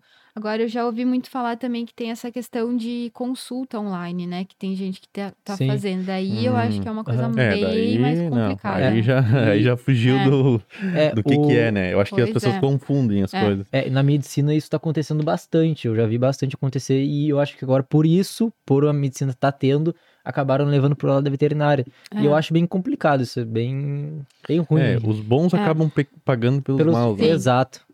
Isso aumenta. É, isso é uma coisa que a gente tem que cuidar muito até com contatos de WhatsApp dos clientes, porque é infração ética, né? A Sim. gente mudar a medicação e tal com base em informação de WhatsApp, a não ser que seja um paciente que tu já atendeu. Uhum. Mas tem Sim. que também ter esse limite até de clientes que às vezes mandam foto, mandam vídeo Sim. e querem que tu opine, que tu dê, Sim. e na verdade é Sim. considerado uma Não. infração ética. Sim. Olha aí que legal. Não é bem Legal. assim. Não é bem Não assim, é é isso assim, aí. não. É, vai, vai pro consultório. legal. Sim. E sim, porque é aquela, aquele clássico exemplo, né? Tu não vai pedir pro médico por WhatsApp o que que tu tem que fazer, não sei o Hum. que, não sei o que, né, cara? Então é o mesmo pensamento que entra- tu tem que ter, né? Entra o bom senso aí- do doutor. É, e o problema é que se daqui a pouco tu passa uma medicação que faz mal ou acontece alguma coisa, ainda eles podem te responsabilizar por algo, né? Hum, Pode até entrar com processo, alguma coisa contra ti, porque tu orientou aquilo Imagina, e uma baita É, incomodação. então Nossa pode virar uma senhora, é- incomodação. é, não vale, não vale a tudo que pena. tá no WhatsApp fica Como é- como registrado, prova, é né? é. como prova, então tem que Uhum. tomar cuidado com isso também. E aí, por exemplo, eh, esse ciclo só se perpetua porque a pessoa, um veterinário fez, né? Aí a Ah. pessoa mais ou menos, ah, sabe, ah, eles fazem, então vamos fazer. É. Aí, quanto mais for fazendo, mais vai, É. vai, vai acontecendo. E aí, o- a percepção que a sociedade tem da medicina veterinária não é o que de fato deveria ser, né? Então, Sim. é, esse é o, o problema, né? E é- É. mostra que é, muitas vezes quem erra é o próprio médico veterinário, porque os bons pe- Sim. pagam pelos, É, pelos os maus. né? maus, os é. bons pagam pelos maus. É, isso aí. É a frase. É. É, esse limite da internet, que a gente, como é uma coisa que tá evoluindo cada vez mais, a gente tem que ir aprendendo esse Uhum. limite, né? Claro. Porque até nos, na, pra marketing também tem que ter Certo. um cuidado naquilo que tu posta, em expor o- os pacientes. Certo. Então tem toda Uma coisa que é questão. legal é o código de ética, né? Pegar e ver bem ali o que que tu pode É, jogar dentro e é, tem que vai. tomar cuidado, porque pode ser usado Contra contra você. Sim, Uma sim, coisa que é. tu acha que vai ser bom, às vezes Uhum. pode ser usado contra ti, né? Tem que cuidar muito. Não, e mas é como tu disse, né? Um caminho sem volta e que não, não, não tem, não tem, é, veio pra ajudar. Ah, eu queria perguntar pra ti em relação a como que tá a cardiologia atualmente, assim, no, na veterinária, no âmbito de veterinário, o que que tu vê de novo, assim, e que coisas que veio pra, pra nossa prática, assim, que vão... é, que tem coisas que tu são, tipo, ah, equipamentos muito avançados, Mais enfim, é, modernos, né? modernos e tal, mas tem coisas que são mais que, que, que são mais novas e vêm, mas que podem ser ah, aplicadas na prática do ponto de vista econômico, assim, o que que tu pode comentar pra Ah, nós? eu acho que os exames, ah, os meios de diagnóstico evoluíram muito, então o ecocardiograma, que era um exame que eh, poucas pessoas faziam, agora está bem mais acessível, que é esse ultrassom do coração. Então, até algumas questões mudaram. Por exemplo, a gente ia nos congressos e falavam que tumores cardíacos eram super raros. Depois que se começou a fazer eco com mais frequência, se viu que não é tão Sim. raro assim, que na Bah. verdade não tinha diagnóstico, Sim. né? Então, os exames vieram para revolucionar. Por exemplo, eu agora, há uns anos, já faço Holter 24 horas, que é um exame também que poucas pessoas faziam. Quando eu estava na residência mesmo lá, ninguém fazia. Então, hoje já tem várias pessoas aqui no estado que fazem o Holter.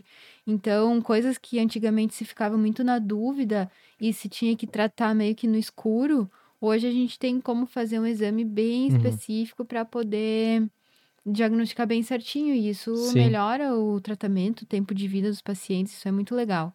Legal. Isso até mostra pra pra quem, pra quem faz pesquisa que aquilo tá acontecendo e que tem que achar uma Sim, solução. Sim. Isso acaba le- levando uma coisa a outra, eu acho Sim. também. É, porque, por exemplo, às vezes tem cachorro que tem síncope, tem desmaio. E aí chega no consultório, a gente faz os exames e não aparece nada. Porque o eletro que a gente roda, a gente roda três minutinhos, Sim, seis sim. minutos, dez minutos no máximo. E aí, se tu quer tirar dúvida, tu coloca o holter, deixa 24 horas monitorizando, então a chance de tu achar alguma coisa é muito De maior. repente, no momento de agitação, uma coisa específica que mude o. Isso, é porque mais daí o preciso, né? cliente fica com. O paciente fica com o holter e o Uhum. tutor faz um diário do, Sim. daquele dia do paciente. Legal. Hum, Então, tu relaciona cada ritmo, assim, do, do coração com o Ao episódio do dia a momento. dia, é. E aí, às vezes, consegue fechar um diagnóstico, se não tivesse esse exame, não fecharia. Sim. Então, é bem legal poder propiciar isso, né? E, e poder fechar o diagnóstico bem Sim. certinho, porque é ruim tratar sem saber exatamente o que, que Uhum. é, ou ficar fazendo tentativa, né? Sim, claro. Então, isso é bem legal. Uhum. E parece que tem um, um- que não tem muito, mas já, já tem aqui, que é o ecocardio esofágico. O que que, que, ah, que muda então, do... é, perfeito. Porque como tu tá muito mais próximo do coração, consegue uma imagem muito boa. Uhum, Então, para fechar alguns problemas congênitos, coisas que são mais difíceis de visualizar nesse que a gente faz é, por fora, assim, Sim. transtorácico, aham, o transesofágico é maravilhoso. Só que tem que anestesiar o paciente, né? Tem que Sim. introduzir uma Uhum. sonda lá, então o paciente tem que estar anestesiado. Eu sei que o pessoal de São Paulo, por exemplo, que faz esses procedimentos de correção cirúrgica por cateterismo, como Uhum. eles têm que ter bem certeza do, do problema, muitas vezes eles têm que fazer o, Uhum. o esofágico Legal. antes. E tu acha que potencialmente pessoas, vão trazer fazem. cá isso aí? Ou vai ficar. Eu acho que isso até sim, Uhum. é, tá muito relacionado à cirurgia. Sim. Se tiver mais, mais Casos. gente operando, vai ter mais Uhum. o esofágico. Porque aí tu precisa, às vezes, fazer a medida bem certinho Sim. do local que tu vai corrigir cirurgicamente. Então tu tem que ter um Mais diagnóstico precisão. bem mais detalhado. E aí o esofágico é fundamental. Hum. sim. E agora só pegando esse gancho do, ah, da cirurgia, tu acha que talvez não tenha muita cirurgia porque há muitas, algumas coisas ainda não são, não foram encontradas, ou tu acha que a, já tá bem evoluído do ponto de vista ah, de identificação das Não, doenças, de assim, já tá identificação bem já evoluído? Uhum. Aham. É, porque das congênitas que já não são tão comuns, nem todas são operáveis. Então, tu pega ali um nicho muito reduzido, Hum. né? De uma, um problema congênito já não é tão comum. E aí, de todos os congênitos, alguns são operáveis. E aí, os que são operáveis é um custo alto. Então, isso vai dizer, de restringindo repente, muito, o né? que faz faltar pessoas querendo fazer cirurgia ou se especializando na área, seja falta também de tutores dispostos a pagar o Sim, preço, né? Com Claro. certeza. Que é uma com coisa. certeza. E tu tinha comentado até antes, mas não sei se, se eu entendi, a questão das cardiotorácicas, elas são mais acessíveis São mais um acessíveis. aham. E, e tem um é pouco um mais pouco mais arriscado, porque é um procedimento bem mais invasivo, Invasivo. então Uhum. até tem rotina, principalmente em universidades. Uhum. Mas Fora também não tem muita... fora não tem muito, porque são poucos profissionais que Sim. fazem, é, é um valor alto também, não Hum, tão claro. alto quanto o cateterismo, mas é um valor alto também. Não tem tanta ocorrência de, de problemas operáveis, porque, que nem eu falei pra vocês, a maioria dos problemas que a gente atende são os degenerativos da idade. E aí, se tu colocar na balança o preço da cirurgia, que é um paciente já idoso, que com medicações tu consegue controlar bem, às vezes não vale a pena submeter a um procedimento, né? Sim. Claro, claro. Então, algumas coisas que são mais comuns, talvez, de, do pessoal operar, é algumas questões de pericárdio, que daí são cirurgias que Hum. tu re- remove o pericárdio, ou Hum, tumores nossa. cardíacos, aí Sim. até em faculdades o pessoal faz mais. Uhum. Mas correção de defeito congênito é mais, bem mais complicado. Certo. Principalmente porque precisa de circulação extracorpórea. Uhum. Então, torna o procedimento muito oneroso, né? Nossa. Fluoroscópio, circulação extracorpórea são materiais muito caros. Ah, o que tem um pessoal que faz, por exemplo, tem a cirurgia de persistência do ducto arterioso, que é a congênita mais comum que a gente tem na veterinária. Aí é uma cirurgia que tem bastante gente que faz de forma aberta, né? Sem ser Claro. por cateterismo, Uhum. porque conseguem interromper rapidinho a circulação, ligar o ducto e soltar de novo. Então, o Nossa. pessoal é bem. Bah. Tem que ser muito bom, mas tem o pessoal que Tá faz. bom. Santa Maria faz. Tem uma mulher que faz em Porto Uhum. Alegre. Ah, na região aqui Então tem. aí já tem mais Sim. Sim. gente que faz. Então, Ah. de repente, para evoluir isso também, ou tem que baixar o custo desses aparelhos pro, É. me- pro veterinário conseguir oferecer um serviço mais barato, ou o tutor tem que cada vez estar mais disposto a pagar mais caro, porque Sim. senão não vai evoluir, Sim. vai acabar ficar estagnado. Não, e outra uma coisa que eu acho que limita muito é que a gente não tem como garantir que o procedimento vai dar dar certo. 100% certo Uhum. e que a expectativa vai aumentar muito. Então, o cliente pergunta muito isso pra Claro. gente, quer que a gente se comprometa de alguma forma. Às vezes Sim. não tem Não como tem falar. Sim. Porque tu encaminha assim, ó, custa tanto, mas pode ser que dê certo. Procedimento de alto pode... risco, né? de alto risco. Então, a pessoa fica um pouco receosa mesmo Sim. de fazer, né? Claro. Claro. É, tem uma coisa que até evoluiu bastante na medicina, e até eu sei que veio um pouco para veterinária, mas mais para grandes, não sei como é, tá em pequenos, que se chama variabilidade cardíaca, né?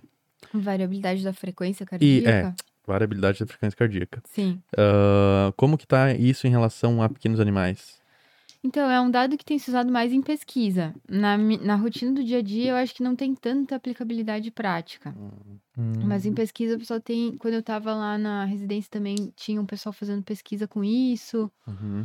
ah, em relação à variabilidade, porque tem algumas coisas que, como no Brasil a gente tem muitos veterinários e já tem muitos exames muito completos já disponíveis, ficam. não são muito utilizáveis na rotina. Por exemplo, tem marcadores cardíacos também, que Sim. são. ah, exames de sangue que a gente detecta algumas, Prático. algumas enzimas ali que são liberadas quando o coração tá com problema. Que em outros países eu já vi em congresso e tal que se usa muito. Porque um ecocardio é muito caro, por exemplo, nos Estados Unidos, tem poucos veterinários que fazem. Então, tu lança a mão de outros exames, de outros dados que podem te dar algum indício de que Sim. o paciente possa ter problema cardíaco e tal. Como aqui no Brasil o eco já é, que é um exame completo, já é bastante disponível, uhum. às vezes a gente opta por fazer o eco que já vai te dar mais informação do que Sim. a variabilidade da frequência cardíaca, do que um marcador cardíaco. Então, a gente tem mais disponibilidade de exames mais En- acurados. Então Sim. não é muito utilizado, por exemplo, o caso de enzimas é- junto do, do eco, não, não precisa, É é mais para pesquisa mesmo. É mais Uhum. para pesquisa e o que eu vejo que o pessoal tá usando é mais assim, num pronto atendimento 24 horas, às vezes chega um paciente descompensado que tu não sabe se é coração, se é Pra respiratório. ser mais pre- E rápido. aí, para ser mais rápido e porque é só uma coleta de sangue, Sim. tu consegue fazer bem. Mas no, no meu dia a dia, assim, de atendimento clínico cardiológico, não, Sim, não compensa. não compensa muito, porque é um gasto a mais que o cliente vai vai ter uma informação limitada. Sim. Então não Sim, não, não, não, precisa. não é muito Sim. aplicável, sabe? Mas do ponto de vista pesquisa, tá, tá tendo em Sim, pequenos. Você tá pesquisa, tendo sim. bons resultados, tá... Ah, tá de se- pesquisa, sim. A gente sempre tá se atualizando, Sim. né? Eu e a Maíra Latela no consultório, a gente coloca que toda semana a gente discute um artigo. Pois é, eu ia perguntar isso pra Então- ti, É legal como é que como é que dá esse processo de estar no mercado, tá trabalhando, na correria sempre, Hum. como é que tu dá essa atualização aí? Pois Pode é, às vezes a gente acaba enforcando uns e aí na semana seguinte a gente discute dois, porque Isso aí. na correria não dá tempo, mas não dá pra ficar totalmente alheio, né? Tem que Claro. estar sempre se atualizando. Tá então, toda hora sendo alguma coisa diferente. toda hora tem uma coisa diferente. E agora os congressos estão um pouco mais parados por causa da pandemia, né? Até Uhum. teve Uhum. alguma coisa Se limita online. também um pouco. É, e eu tive a oportunidade de em 2019 ir no congresso do Akivin nos Estados Unidos, que é uma experiência única. Então, para mim foi Uhum. muito legal, porque assim, tem o Colégio Americano de Medicina Interna, que a gente que é a sigla é Akivin, né? E Sim. são vários profissionais que são vinculados a esse colégio americano que todo ano organizam esse congresso do Akivin, de várias especialidades. E aí, lá eles fazem os consensos. Então, por exemplo, eles juntam vários pesquisadores que trabalham com determinada área em todas as especialidades, fazem uma mesa redonda, discutem aquela, por exemplo, hipertensão arterial. E aí fazem o consenso dessa especialidade, dessa, dessa área, dessa Uhum. afecção, dessa doença. Aí eles determinam os protocolos de aferição de pressão arterial, de quando tratar. Pô, legal. E isso é muito bom porque é um balizador de que te dá um respaldo, né? Uhum. Então, por Claro. exemplo, eu aqui no consultório, teoricamente, se eu pegar um caso de hipertensão arterial, eu vou passar o mesmo tratamento do que uma pessoa lá na França. Sim. Porque isso existe um legal. protocolo, existe Uhum. um consenso. Uhum. Então já tem um consenso de ah, vários estudos disseram que não vale a pena entrar com tal medicação. Vários Claro. estudos disseram Sim. que vale a pena entrar com tal medicação. Aí tem algumas coisas que ficam duvidosas ainda, que Eles vão lá e dizem, pô, estudo. melhor fazer isso. Repente. Exato. Então dá um respaldo para que tu tá medicando da melhor forma aquele Uhum. paciente, né? E também tu fica tranquilo que tu tá atualizado naquilo ali. E nesse congresso nos Estados Unidos, eles fazem esses consensos. E quando eu fui, foi em Phoenix, lá no, nos Estados Unidos, eles fizeram o consenso de hipertensão pulmonar e atualizaram o consenso da doença degenerativa da válvula mitral. Então foi muito legal poder estar assistindo Presente. isso. Claro. É, Nossa, é uma claro. sensação E é muito como se legal. fosse um palco e eles lá conversando. Isso, eles ficam discutindo. Uhum. E aí, depois de uns meses, vem o, o consenso escrito. Ah, Nossa, muito que legal. legal. Que legal. É. Aham. Até eu encontrei lá, tava a professora Mariana aqui da Sim, UFEL. sim. Ela Ah, tava sim. também nesse Legal, congresso. legal. aham. Que, é, que eu que tô longe do meio acadêmico, pra mim, vale a pena essas coisas que são aplicáveis à prática, né? Claro. Então, Sim. Essas pesquisas mundiais são muito legais. E como é que é legais. esse, tipo, um lugar, assim, que tu vê, tenha como referência, assim, no, no mundo inteiro que tu vê que é... Ah, tem bastante nos Estados Unidos, tem um pessoal muito bom na França, no Japão. É isso, É isso. mais, que tem E os daí, maiores e, trabalhos. e o, nos Estados Unidos é esse colégio aí que tu falou do... É, aí tem várias universidades que são bem boas lá. Sim. E, em geral, eles são vinculados a esse colégio americano. É como se fosse assim, tu...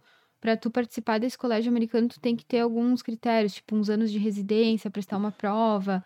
Tanto que tem até alguns brasileiros da E tem como brasileiro? que... Tem. É? Uhum. Só que tu tem que ir pra lá, fazer residência Ah, lá. ah, fazer- tem todo é, um processo. fizer aqui não, não dá. Não, não consegue validar pra Ah. lá. Entendi. Certo. Então, tem alguns que são. Até tem um da cardio, que é o Hélio Altran. É um que é bem conhecido na cardiologia, que ele é brasileiro e ele é vinculado ao Kivin. Só que ele mora lá nos Estados Unidos. Sim. Ele quis Ah. voltar mais pra cá. Hoje Não não. julgo, não julgo. É. E e, esse meu colega que eu falei pra vocês, que me colocou pra laudar os, os eletros de telemedicina, ele tá lá nos Estados Uhum. Unidos também. que E acho que legal. vai voltar mais também. Pô, legal. o pessoal gostou de lá. é O pessoal bom, que né? vai pra lá, não, Sim. não volta. E, de- e lá tem. Tu, tu acredita que lá tem uma boa aceitação na parte de cardiologia comparado aqui ou no Eu público acho que em si? sim. Eu, quando eu fui fazer o, o congresso lá, eu fiquei com muita vontade de fazer um estágio lá, sabe? Uhum, pra conhecer mais a. Pra, pra Uhum. conhecer. Só que ao mesmo tempo eu, eu pesei algumas coisas, né? Como eu não tinha ninguém que trabalhasse comigo, Sim. é, a gente, como profissional, assim, querendo ou não, eu, eu sou autônoma, de certa Uhum. forma, né? Sim. Então eu fico um mês fazendo um estágio, tenho que me organizar muito financeiramente, né? Sim. Porque eu vou ficar um mês sem receber. Sim, sim. Eu vou ficar gastando lá. Claro. E lá os estágios para profissionais de outros países, assim, tu tem que pagar para fazer estágio. Então é um custo Hum. alto, né? Sim. Mas eu ainda Imagino. tenho vontade, talvez futuramente. né? Pois é, é uma experiência- mais é uma tranquila financeiramente. Acho Eu que ia é uma- perguntar exatamente isso, tipo, de alguma experiência que vai dar um up na tua carreira, assim, em relação a isso, tipo, um É, curso fora, alguma coisa vale a pena. Acho que vale a pena. Porque acho que em relação a cursos, acho que deve ter alguma coisa do pessoal que é que trabalha lá, enfim, ofer É, oferece. eu acho que assim, o que vale muito a pena são esses congressos que tem ah, Uhum. fora do país e porque são muito referência, né? Claro. E Se agora- estágios É, também. Se agora eles acontecerem online, vai facilitar um monte aí. É. Ah, tá louco. Pois é. E o congresso do Kivin foi uma experiência única, porque eu adoro café, né? E tinha maquininhas da Starbucks Bah, pelo congresso. Nossa, tu que te servia, massa. assim, quando tu queria Tá ter lá, te louco, servia livre. Um dia tomando. Então, é um, De noite estava aqui, ó. é, é um nível bem diferente. Nossa, que É, massa. tem- E Starbucks é bom, café que tá louco.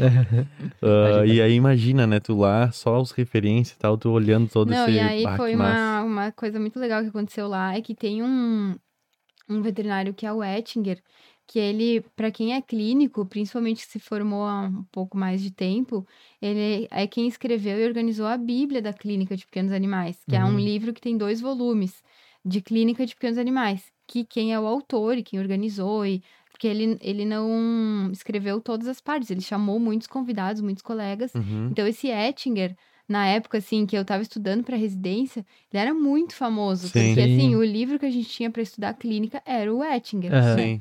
E aí, quando eu fui nesse congresso nos Estados Unidos, eu cheguei numa palestra de cardio e tinha lotado, não tinha mais lugar para sentar. Uhum. E aí eu fiquei no fundo. E eu fiquei no fundo e me sentei no chão. Aí quando eu olhei, assim, tinha um senhorzinho sentado no chão também. Aí eu falei, cara, eu acho que esse é o Ettinger. E aí depois, quando terminou a palestra, ele se levantou e um monte de gente foi falar com ele e tal. E eu vi no Sim. crachá e era o Ettinger. E ele tava. Ele tava sentado no, chão, chão. vendo a palestra. Tipo, o cara é muito. Eu até tirei Hum. foto com ele. Humilde, Ah, humilde. Super humilde. Bah, e aí, ele legal. vendo palestra com a gente. O cara é muito Isso aí mostra que né, o cara, às vezes, o cara ser humilde. É. É, e às vezes uns que querem. É, aí tu vê uns que. Ai, Que não são ninguém, não são ninguém. né? É bem isso. Isso é, isso é bem É legal. triste, né? Acaba atrasando muito. Agora, que experiência, que experiência legal. Vai ter sido massa. cara.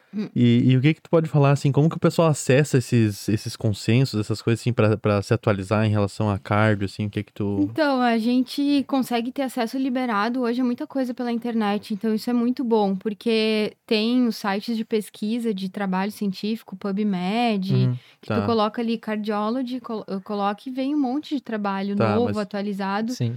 Só que tem muitos que são com acesso bloqueado, né? Hum, Mas aí tem até um site que é o C-Hub, Aham, SciHub, né? Sim. já. Tu coloca ali o link. pessoal libera Ah, eu sim. acho que todos que eu tentei acessar, eu Consegue. sempre consegui. E, e, e esses ahn, do colégio mesmo, não tem algum... que o colégio mesmo fornece esses consensos, essas coisas maiores aí?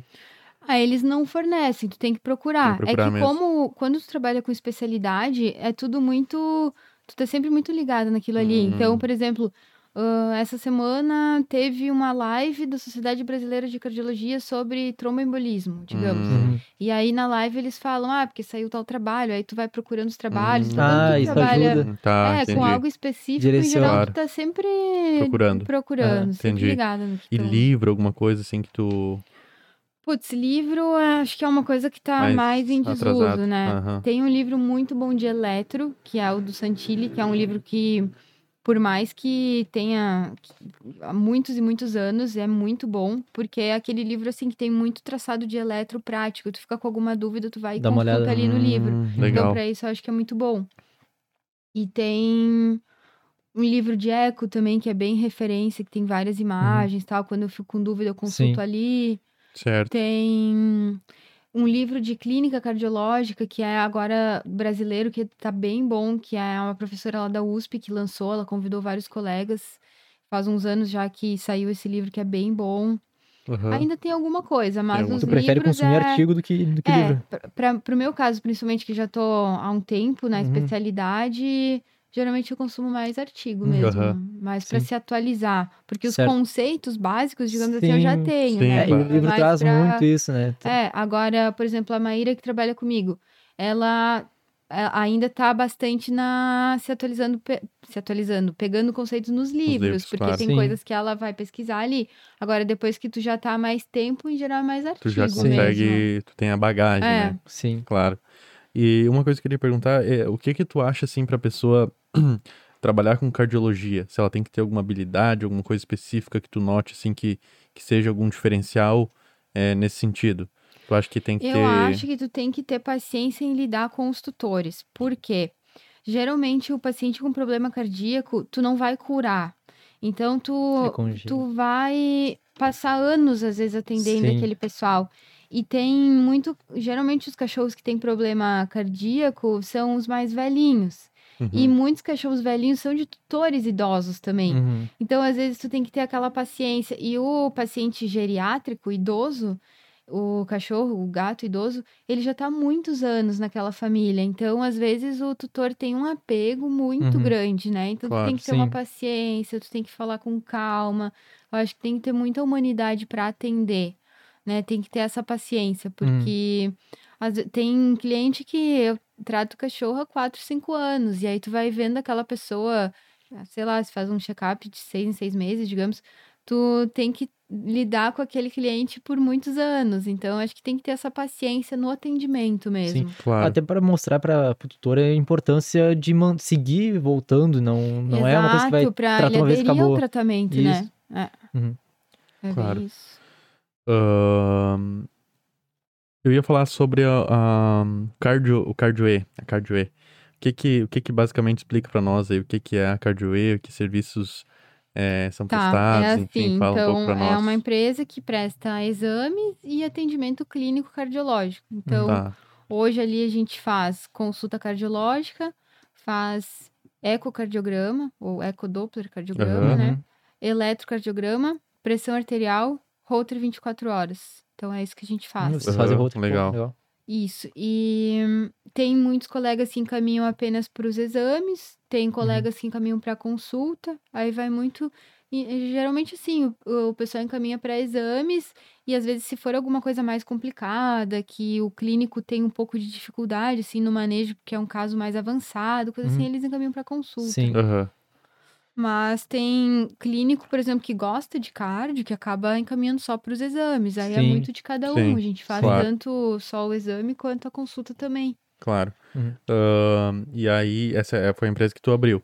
É, Isso, foi a empresa sozinho. que eu abri, que é o Legal. desde que eu era E qual é o volante tal. Procedimento que tá tendo mais procura É o é ecocardio. o cardio mesmo. É. Uhum. É o ecocardiograma. Pô, legal. É o exame que mais tem procura. E tem, eu tava pensando que agora tem algum equipamento, alguma coisa assim que tu acha que seria muito legal se tu, que tu ainda não tem e tu dese- dese- desejaria ter? Pois eu tava pensando nisso esses dias, porque agora eu consegui colocar tudo assim no Sim. consultório. Eu acho que o próximo passo vai ser trocar o aparelho de eco Uhum. por um me- Hum, melhor, melhor. mais, Uhum. mais Aham. top, digamos Sim. assim. Sim, Mas claro. deve ser uma paula. É, Sim. um investimento alto, né? Então, e agora é tudo muito vinculado com o dólar, né? Então Ah, o agora dólar é alto. tudo Claro. muito alto, mas talvez ano que Sim. vem. É, agora Custa quanto mais ou menos em média, sim, um, um- Então, o aparelho, quando ecocardio? eu comprei, com dois, é, o Eco mais dois transdutores, foi 85 mil reais. Pô, e na época o dólar era baixo. Há seis, sete anos E na atrás. época o dólar era bem baixo. Imagina quanto tá agora.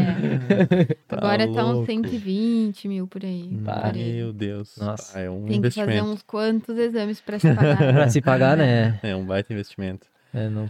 Ahn, tu, tinha, tu ia falar alguma coisa? Não, Não? Tu quer olhar as perguntas ali? Eu vou fazendo Sim, as sim. finais pode aqui. ser, pode ser. Vou olhar aqui. Ahn, bom, nós sempre fizemos no, no final, assim, algumas perguntas. É... A primeira, assim, ia perguntar pra ti, tu pode falar o que vem na, na tua cabeça, assim. É, o que que tu acha, o que que pra ti é o sucesso? O que que pra mim é o sucesso? Eu acho que hoje em dia, pra mim, o sucesso é tu conseguir ganhar dinheiro com um negócio que te faz feliz, sabe? Que tu gosta.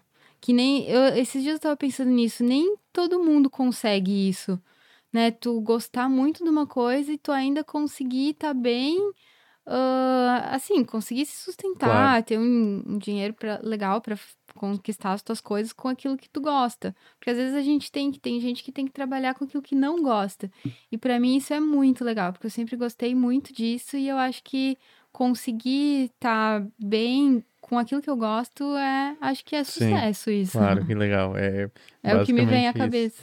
E o que que tu acha eh, sobre os segredos do sucesso? O que que pra ti seria um, assim, um segredos gente, tu não conseguir Eu acho atingir? que é muito que a gente tava falando, uma mistura de networking com ter humildade também, com conseguir mesclar o profissional com a vida pessoal, né? Ter limite, assim, não se deixar só pensar no trabalho, Certo. que também não ter coisas que tu goste de fazer, porque o nosso trabalho não é a nossa vida, né? Às vezes a gente fala, ah, eu sou veterinária, na verdade não. Eu sou a Emily e eu trabalho com veterinária, né? A gente tem muita coisa na vida além do trabalho. Então eu acho que é muito isso, são é uma mistura de várias coisas, eu acho. É aproveitar oportunidades na hora certa, pensar em algo que tu goste que também te remunere bem. Acho que é uma mistura de várias Sim, coisas. legal. Não tem um segredo, eu acho. Sim, sim. Até, porque- até porque é bem complexo, né? O negócio é bem. Ah, e o que que tu, assim, o que que tu acha, fazer o paralelo, o que que tu acha que é um aluno de sucesso da graduação, Um enfim, e o que que é um profissional de sucesso? Um aluno, pra mim, é um pouco mais difícil, porque como eu não tô nesse ambiente acadêmico, assim. Mas assim não... como tu vê, por exemplo, um estagiário, Ah, alguma coisa que pra ti, é, nesse sentido, o que, que tu acha que alguém que Sim. tá na graduação, habilidades ou é, assim que tu enxerga que tu vê, ah, essa pessoa é Tem sucesso, futuro. Essa pessoa tem futuro, é. têm- Tem, É. futuro. Eu acho que é uma pessoa que é dedicada, estudiosa, né? Curiosa, faz pergunta, é interessada e ao mesmo tempo tem o bom senso de a hora que é melhor ficar quieto, ficar quieto, assim, não é uma pessoa cansativa, de Sim. convívio. Sim, claro. Porque Sim. isso eu acho que é complicado. Às vezes a gente pensa, ah, vou aceitar alguém para fazer estágio, só que como tu tá lidando com um público que não é de universidade, é um público que tá pagando estar ali, às vezes não tá pagando barato, tem que ser uma pessoa que também não fique ah, se intrometendo muito ou que torne o convívio leve. Uhum. Então, não só a parte de ser interessada, ser estudiosa, mas também ser uma pessoa tranquila de lidar, digamos assim. Acho que tem isso também. Saber, saber ler o contexto ali É. e conseguir se portar da É, maneira eu adequada. naquele Ter um ponto. bom senso, assim, de que momento é o momento de fazer pergunta, que momento é o momento de estar na correria ali, é o momento de esperar para depois trocar ideia. Acho que é muito isso. Certo. E o, e o profissional? O que, que tu acha que, que caracteriza um profissional assim que. O profissional. Ah, eu acho que hoje em dia, sim, é o profissional dinâmico, porque não é, não é fácil tu conseguir dar conta de um pouco de tudo. Da, tu ter uma versão que trate bem o cliente, aí tu ter uma versão que saiba cobrar, tu ter uma versão que, que consiga ter uma rede social legal, ah, tu te organizar financeiramente. Tipo, são muitas coisas. Então, eu Claro. acho que o profissional que consegue se dar bem é o que consegue saber um pouco de cada coisa, né? Não assim, ah, é é o melhor profissional tecnicamente, mas não sabe conversar. Ou é muito conversador e não estuda. Então, eu acho que tem que ser aquela pessoa que consegue um pouco de cada coisa. Eu acho que isso é o que. Cara, isso é muito legal porque é uma coisa que nós falamos aqui, né? Dessa questão de tu desenvolver outras habilidades além do técnico e tu para tu conseguir ficar completo. Sim, É, um, é um pensamento muito legal, muito legal mesmo. É, ao mesmo tempo também se, a- tá se atualizando. Ah, por exemplo, ah, eu não gosto de carreira acadêmica, mas eu tenho que ler um artigo de vez em Claro, quando. com então, certeza. tem que estar um pouco em cada, em cada parte, parar no assim, né? Não parar Hum. no tempo. É, tem, tu tem o costume de ler, hábito de ler, assim, que é, não sei se- Outras coisas? É, tu diz é, fora Sim, veterinária. tem. Então, dica, Que tu uns curte. livros aí que tu, que tu acha que foi transformador pra É. ti, que foi eu tô muito lendo válido. um agora que tô quase terminando, que eu super recomendo, que é o Pensamento Não Óbvio. É muito legal. Hum, Pensamento não esse óbvio. não conhecia. Legal que também. é justamente de pegar oportunidades que as pessoas não estão enxergando, sabe? Eu acho muito legal isso. Sair da, Legal. da caixa Sair mesmo. da caixa, é. Pô, legal. E eu tenho um que eu quero ler, que é um da, do cara da Starbucks agora, parece que ele tem um livro. Com- Eu, ai, eu vi esses dias na internet. Depois eu passo pra vocês. Mas Sim. é o cara que criou a rede da Starbucks, Certo. agora ele lançou um livro. Ah, que E legal. diz que é bem legal sobre essa questão de franquias e de como crescer do Nossa. zero, assim, numa empresa. Ah, eu, vou ler, eu gosto muito, disso. legal eu gosto muito livro. disso, vou ter que ver. Mas não li, eu tô recomendando sim, sem ter sim, lido. Sim, Sim. Que é o meu próximo. Não, claro. Bah, que legal. Ahn, tem alguma assim, agora tu já tinha comentado mais ou menos os segredos ali, que foi o que tu, que é a questão dos princípios, né, que basicamente é a dedicação, é estar aberto a oportunidades, o planejamento ali que tu teve, enfim. Ahn, o que que, tem alguma coisa que tu se arrependeu na tua carreira e tu voltaria no tempo e faria diferente, ou tu tá feliz com o que, o que foi e pra ti tu não se arrepende de nada, tá tudo certo? Que tem alguma coisa nesse Ah, sentido? não, acho que não me arrependo de nada. Foi- Acho que tudo veio pra. Alguma coisa positiva teve. Sim, Sabe, algum aprendizado. Que às É, vezes tu alguma fica naquela de teve. tipo, ah, não vou fazer porque daqui a pouco bata, não sei o que, não sei o que, não, tu acho foi. que não, não me Isso é- arrependo de nada, porque por mais que tu tenha feito, não sei, assim, até um estágio ruim que eu posso pensar, ah, podia estar curtindo minhas férias e tava fazendo um estágio que eu não gostei muito. Mas, ah, eu conheci alguém, tu sempre aproveita alguma Uhum. coisa. É impressionante. Sim. Nem que seja algum colega que É. tu conhece, eu acho que sempre vale a pena. Legal, legal. Não me arrependo de nada. É, o como é que é que tu falou do livro ali? é Os, como é que é? É, o pensamento não óbvio. Não, eu óbvio. né? é isso aí. E uma coisa que eu acho que agora eu tô me desafiando, porque eu já tô há 10 anos formada, então agora eu tô na fase, assim, de me reciclar em coisas que estão mudando, e é isso que eu tô focando muito. Então, por exemplo, a Maíra que trabalha comigo foi fazer um curso lá em São Paulo de eco agora, né? E tem algumas medidas novas que estão Uhum. fazendo. Então eu já tô na fase de ter que de, de ter que ter a humildade de se reciclar, de Sim. mudar algumas coisas, de fazer algumas coisas diferentes de quando eu aprendi. Então acho que a gente também tem que ter essa humildade de saber que tem as coisas estão sempre mudando, né? E a gente tem que estar sempre evoluindo, Que a gente não senão sabe tudo. A gente não sabe tudo, senão tu vira aquela pessoa, Uhum. ah, tem bastante bagagem, tem bastante prática, experiência, mas tá totalmente fora, fazendo umas Sim. coisas. E eu não quero ser essa pessoa, né? Sim. Que tá fazendo um- umas coisas que nem se faz mais, totalmente desatualizada. Então eu não quero ser assim. Cara, isso aí é muito legal, um pensamento muito, Aham. muito bacana, né? Porque Que todos os veterinários tivessem esse pensamento aí. que tu É, tem. E é, geralmente, sim. cara, isso aí é. Tu vê assim, tu percebe aquela pessoa que é bem sucedida e tal, e ela não é assim de pensar, ah, ser mais que os outros, querer, né, ter, assim, ter uma soberba a mais. Enfim, ela pensa em ter humildade pra conseguir evoluir, né? Ter- conseguir. É, porque tem muita gente que eu vejo que tá há muitos, há muitos anos no mercado que não tem essa coisa, ah, e aí, como é que vocês estão fazendo agora? Sabe? Acha que já tá. Ah, eu já sei tudo, já, já faço o melhor exame. Sim. E às vezes o pessoal se acomoda muito nisso, né? Então, eu quero estar sempre melhorando, sempre evoluindo, sempre Sim, claro. aprendendo. Não quero parar no tempo, não. E nisso aí tem uma coisa que é legal que é.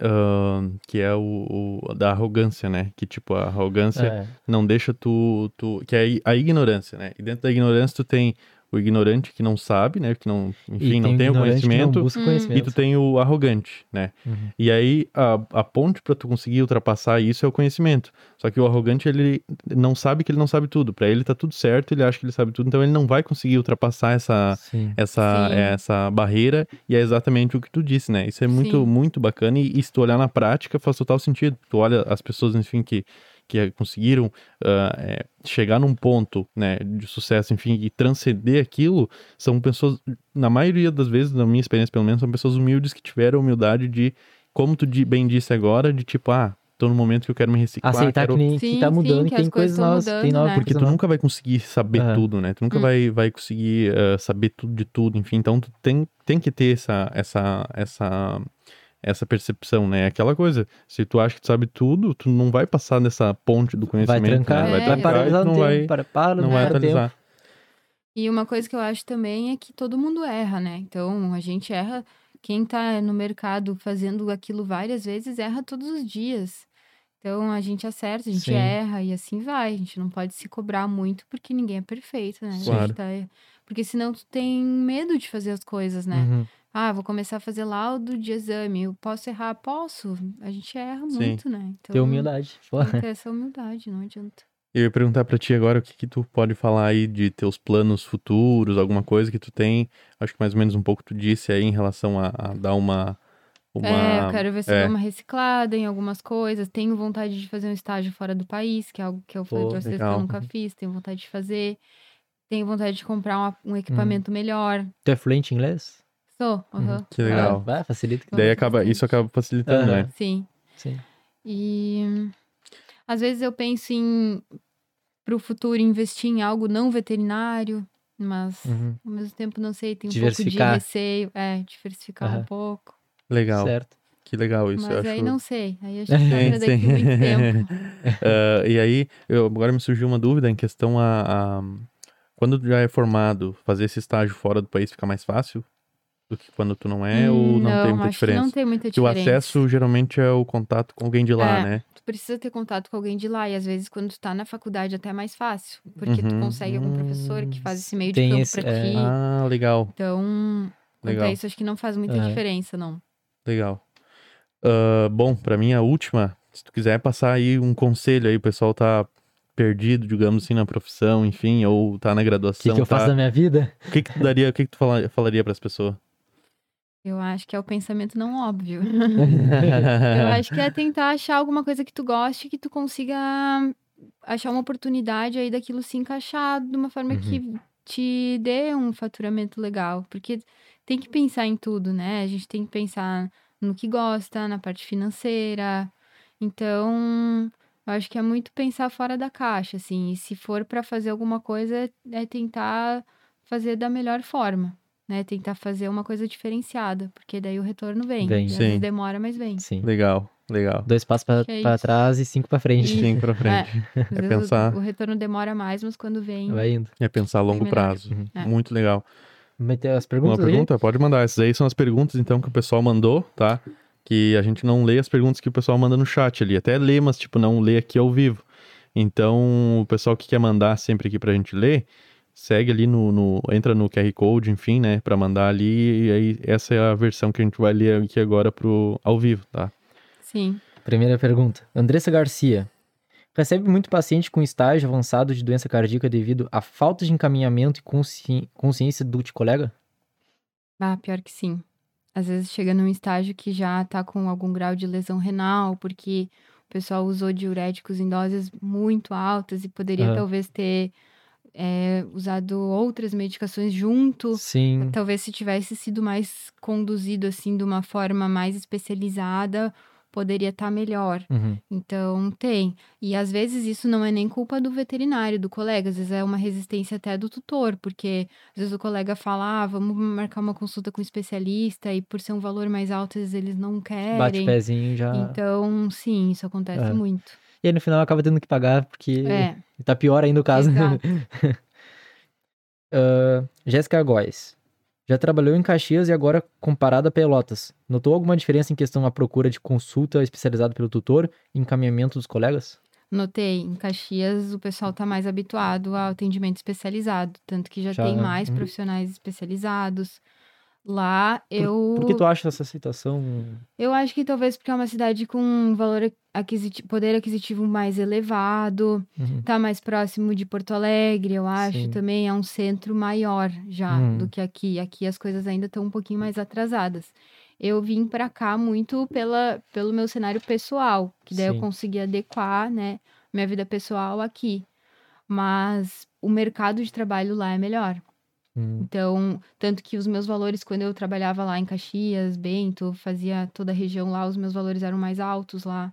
sim. Porque eu acho que lá tá. Pelo poder aquisitivo ser mais Sim, alto, eu acho muito relacionado a isso. Sim. Sim. Legal. E é isso Acabou? aí. Era isso? Queria. perguntas? É, queria agradecer então aí. é, na, na verdade, antes, se quiser deixar as tuas redes sociais aí da, da, da Ah, é, empresa, se alguém tiver enfim, é, pode. dúvida, tem no Instagram, é arroba Cordier Cardiologia, então pode mandar direct Sim. ali, qualquer É dúvida Cordier. só. Cordier. Cordier. Cordier. Tá. Cordier Cardiologia. Agradecer o pessoal que fez o Pix. É, agradecer a tua presença. É, muito obrigado aí por tirar o teu tempo aí, que é, a gente sabe que é corrida, enfim, a- tem a, a agenda, enfim, tem os clientes para atender e tirou um tempo e veio aqui conversar com a gente, isso acaba agregando muito para nós e para quem Uhum. tá ouvindo também, então agradeço muito a Ah, que presença e muito obrigado. Muito obrigada pela deferência. Então tá, muito obrigado, era isso. É, pessoal, se inscreva então no nosso canal principal aqui, se estiver ouvindo e ainda não é inscrito, se inscreve, que ajuda muito Os nós. cortes tá vindo. Os cortes estão vindo, tá? Aí na semana que vem vai ter muito, muitos cortes. É, a nossa rede social aí, arroba o IPDC, tá? E era isso, tamo junto, é só o começo.